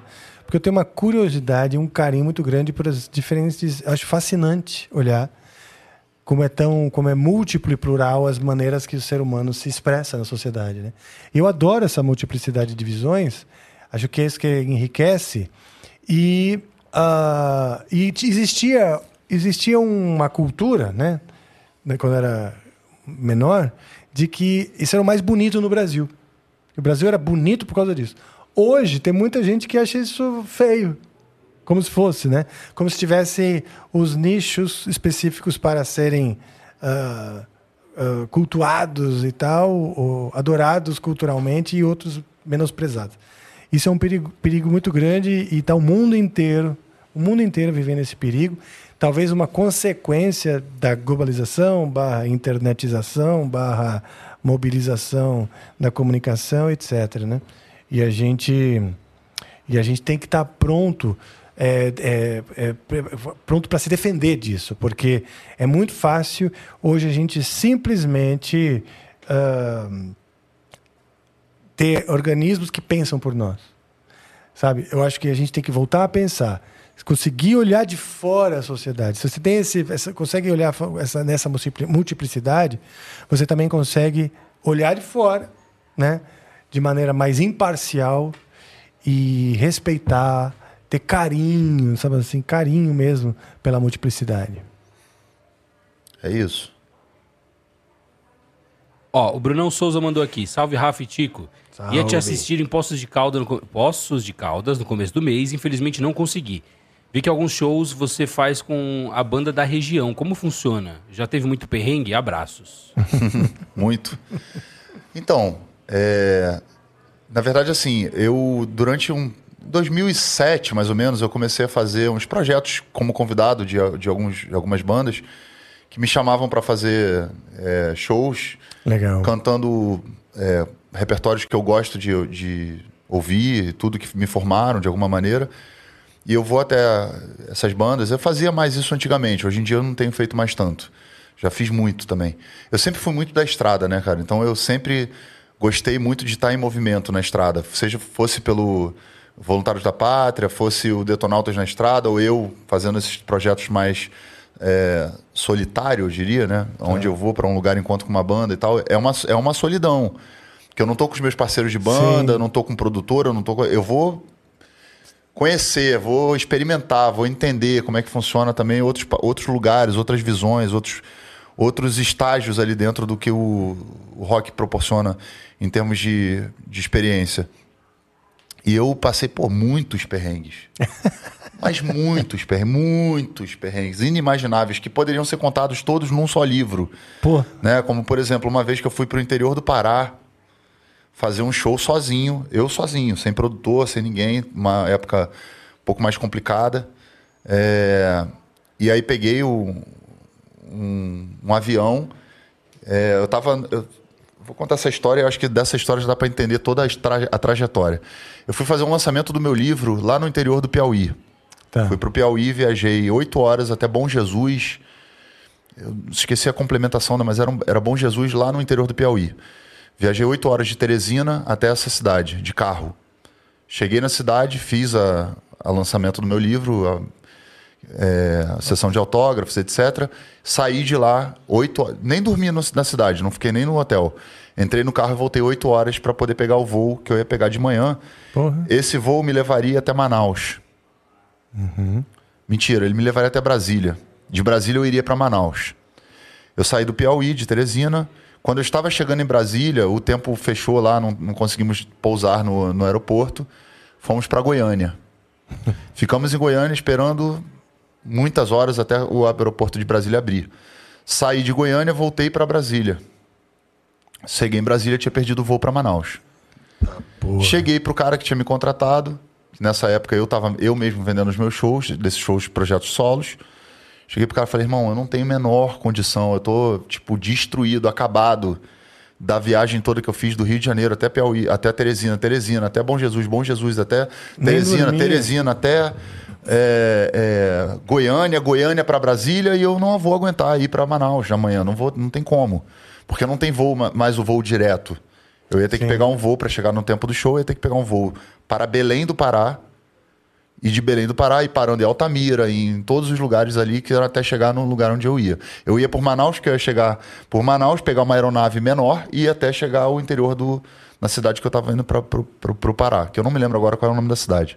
Uma cidade de, de garimpo, de garimpeiros, etc. Uma cidade pequena no meio do, do Pará. O cara me convenceu aí.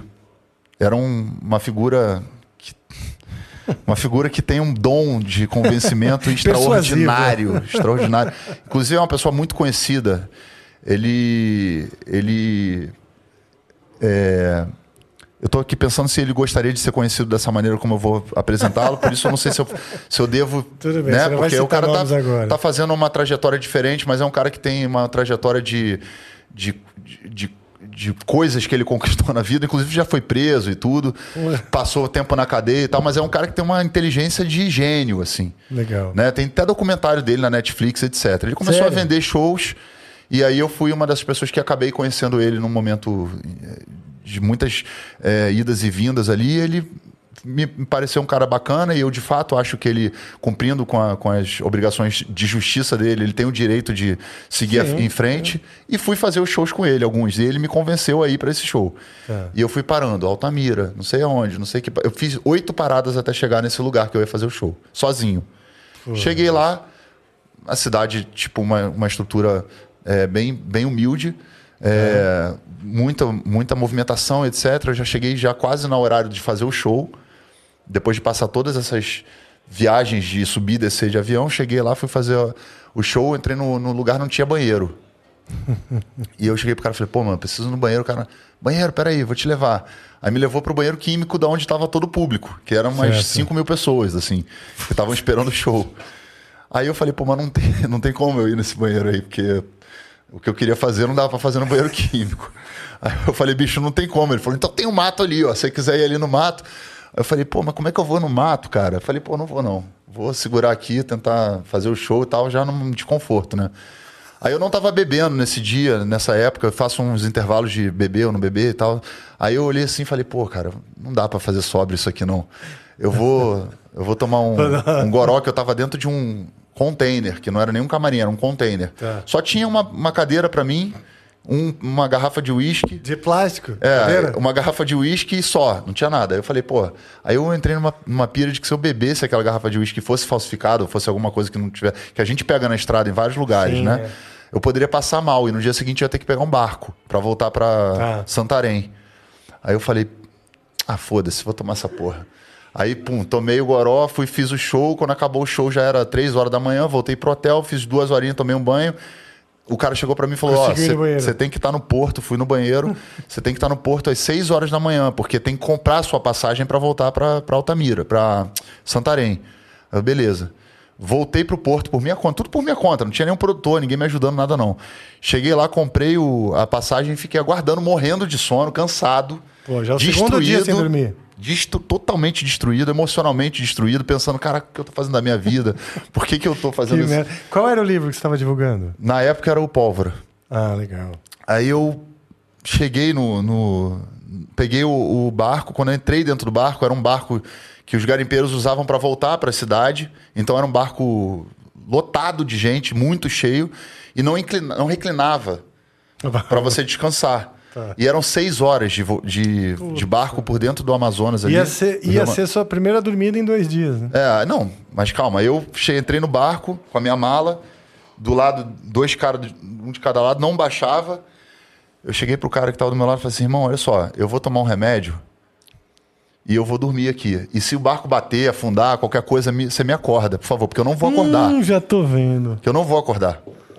Aí eu, pum, tomei o remédio e falei, foda-se, vou entregar pra Deus agora, seja o que Deus quiser. Encostei minha, minha coluna no, no banco, o, o, o banco não reclinava, eu, eu, joguei a- as nádegas pra frente, encostei o joelho no, no banco da frente e dormi, apaguei. E a mala? Não, a minha mala tava comigo, ficou, eu abracei a mala, Ah, tá, tá. agarrei na minha mala. preocupado com a eu tô- sou rato também, tô acostumado a viajar sozinho. Quando chegou lá na- no coisa, o cara me acordou. Quando eu fui ver, não tinha mais ninguém no barco, tava vazio. E eu não tava conseguindo levantar por causa da minha coluna. Puta. Sim. Aí eu, porra, não tô conseguindo levantar o cara. Meu irmão, vambora que eu tenho que botar ainda mais uma leva pra poder ir de Santarém pra voltar. Aí eu consegui levantar depois de muito esforço e fui pro hotel. Cheguei no hotel em Santarém, dormi no hotel de Santarém pra poder pegar um voo de Santarém pra Belém, pra depois de pegar Belém pra Brasília e depois pra Brasília pro Rio. Nossa. Então isso é um- mais ou menos uma- um arquétipo do que eu vi, vi e já vivi em outras experiências de perrengue, porque eu conheço o Brasil profundamente, conheço mesmo, desde do, dos, dos rincões ali do Piauí, do Nordeste, e outros lugares ali do Nordeste que eu conheço bem, até ah, lugares que nenhum artista de rock, por exemplo, já tinha ido. Seja no Amazonas ou no Belém, em Belém, Ah, legal, ou em lugares que a gente vai, tanto Detonautas quanto eu vou, porque eu quero conhecer o Brasil, porque eu quero conhecer aquelas pessoas. que. Eu quero fazer contato com aquele povo, com aquele público, com aquelas pessoas que estão ali, e muitas vezes sem acesso à cultura, a outras culturas, né? Que não Sim. só a deles. Então, cara, é, é muita história mesmo, porque assim como tem essa, tem outras. E Pô, é, principalmente então- quando a gente fala de barco, né? Porque barco pelo Amazonas, que tem uma- um, um, uma hidrovia gigantesca. Sim. Eu não sei se quantas pessoas se dão ao, ao direito de conhecer essas hidrovias. Tem muita história para ali para dentro, quando você vai para dentro do Amazonas, para região ali do Pará, etc. E o Brasil é incrível, né, cara? Sim, quando você cara. conhece ele no âmago mesmo, no real do Brasil. Essa é outra coisa importante, a gente voltar a ter amor pelo Brasil, pelos diferentes pedacinhos e, e, e pequenininhos, né? Pequenos os, eh, povos ribeirinhos e tal, e não, não, não parece. E é que- perrengue, mas vale a pena. Que é um legal. perrengue que vale a pena. Isso é por amor à arte, né? Tudo pela arte, tudo pelo. No fim é o que a gente estava falando, né? É fazer o que ama, a gente se coloca, né? Diante às vezes de, "Ah, tá bom, eu vou, vamos aí, né? É isso. Hoje em dia, talvez eu não tivesse tanto essa disposição. Mas naquela época eu fui e não me arrependo de ter vivido essas experiências. eu Sim, aprendi muito com Porque elas. você não tinha vivido, né? Sim. Agora você não vai porque você viveu. e tem a Não, se tiver uma condição melhor do que parar cinco vezes em dez aeroportos diferentes, eu vou. é. Mas um trâmite normal Olha, ali. já, já ouvimos muitas histórias de perrengues, mas essa realmente. Não, essa é imbatível, essa é velho. E o cara que. É porque eu não quero realmente expor essa pessoa. Tá. Mas essa pessoa, ainda ela por si só já é uma história ainda maior ainda. Sacou? Então, quando você for fazer o livro, que eu acho que vale a pena, o livro dos perrengues, você descreve um pouco mais a pessoa e vai ser bem legal. E aí, Deco? É isso. E É estamos isso. right on time. Right on time, É. olha só, nós somos muito profissionais, hein? Ah, você viu, né? Maravilha. Então, cara, é, quero te agradecer, de verdade. Sei que você está na maior correria aqui em São Paulo. Vocês têm show sábado agora, no Tóquio Marine. E agradecer esse papo maravilhoso. Já, já é- você é uma figura fascinante, já de longe. Desde a da, da entrevista que vocês deram no Jô Soares, ah, ah, muitos anos atrás. Sempre vi você com essa visão muito ampla e muito própria, né? E vejo uma, uma coisa louca como uma cobra de duas cabeças mesmo, porque nas suas composições tem um intimismo, sabe? Uma, uma sensibilidade, mas às vezes quando você vai falar com o mundo, você também. ah, Você, você vem com todas. Você vem armado da- das suas, dos seus valores, das suas crenças, e isso para mim é nobre, né?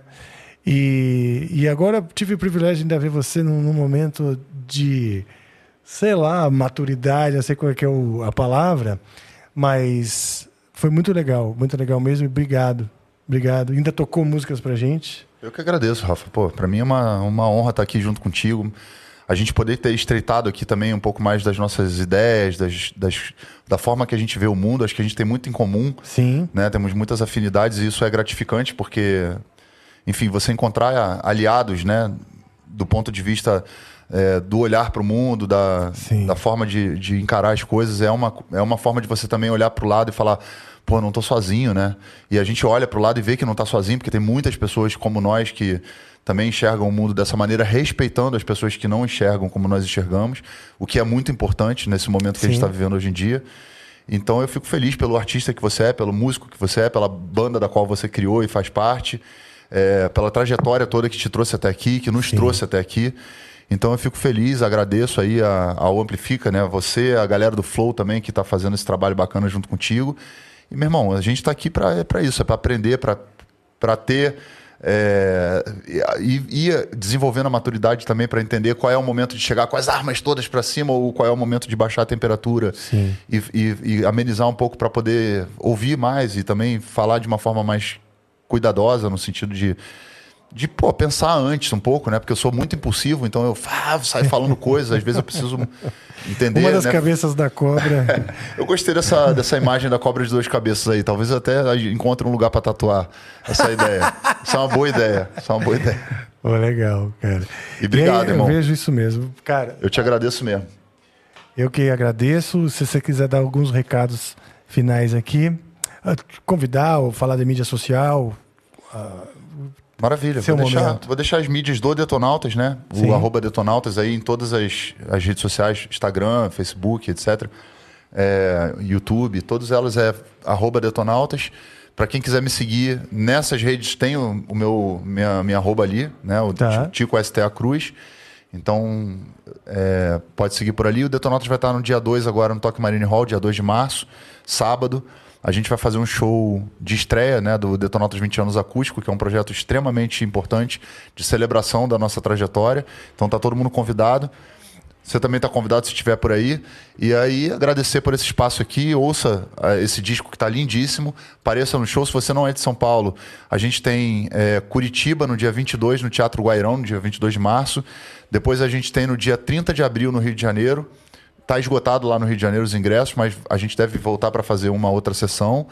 é, no dia 30 de abril. Depois a gente tem é, no dia 1, no dia, 4, dia 3, 3 de, de maio, a gente vai estar em Juiz de Fora, no, teatro, no Cine Teatro Central. É, e no dia 4 de maio, a gente vai estar em Belo Horizonte, no Palácio das Artes. Esse já quase esgotado. Então, se a galera quiser garantir a presença, a galera de Minas Gerais, Belo Horizonte, região metropolitana aí, apareça, que vai ser um prazer receber todo mundo. E novas datas serão divulgadas em breve aí, pro Nordeste, Norte, Sul, todos os lugares. Viva o Brasil! Bom demais, cara. Muito bom. Então agora a gente vai fazer um fechamento. O Joe tá aí? Que o Joe tava com muita dor no Tá braço, sim, tá teve aqui, que tomar tá um aqui. remédio. Então, Joe, agora é clima. Clima aqui, clima ali. Bota o clima também na voz do Tico. Tico, se tiver palavras, seja um poema, uma letra ou algo que você queira inventar, a gente vai fazer um fechamento agora, invocando. Invocando uma névoa que vem, deita sobre nós. Ela vem trazendo consigo o ar. O ar da passagem. O fim do ciclo. Que é imediatamente o início de outro. Isso deixa de ser presente e passa a ser então. Eterno!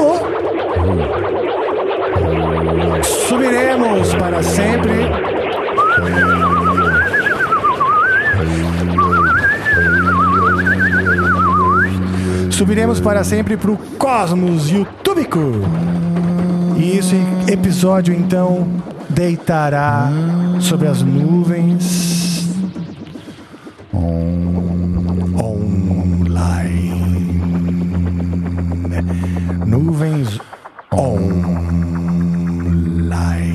Online. E é por isso que eu a convoco a e a chamo a chama a vinheta.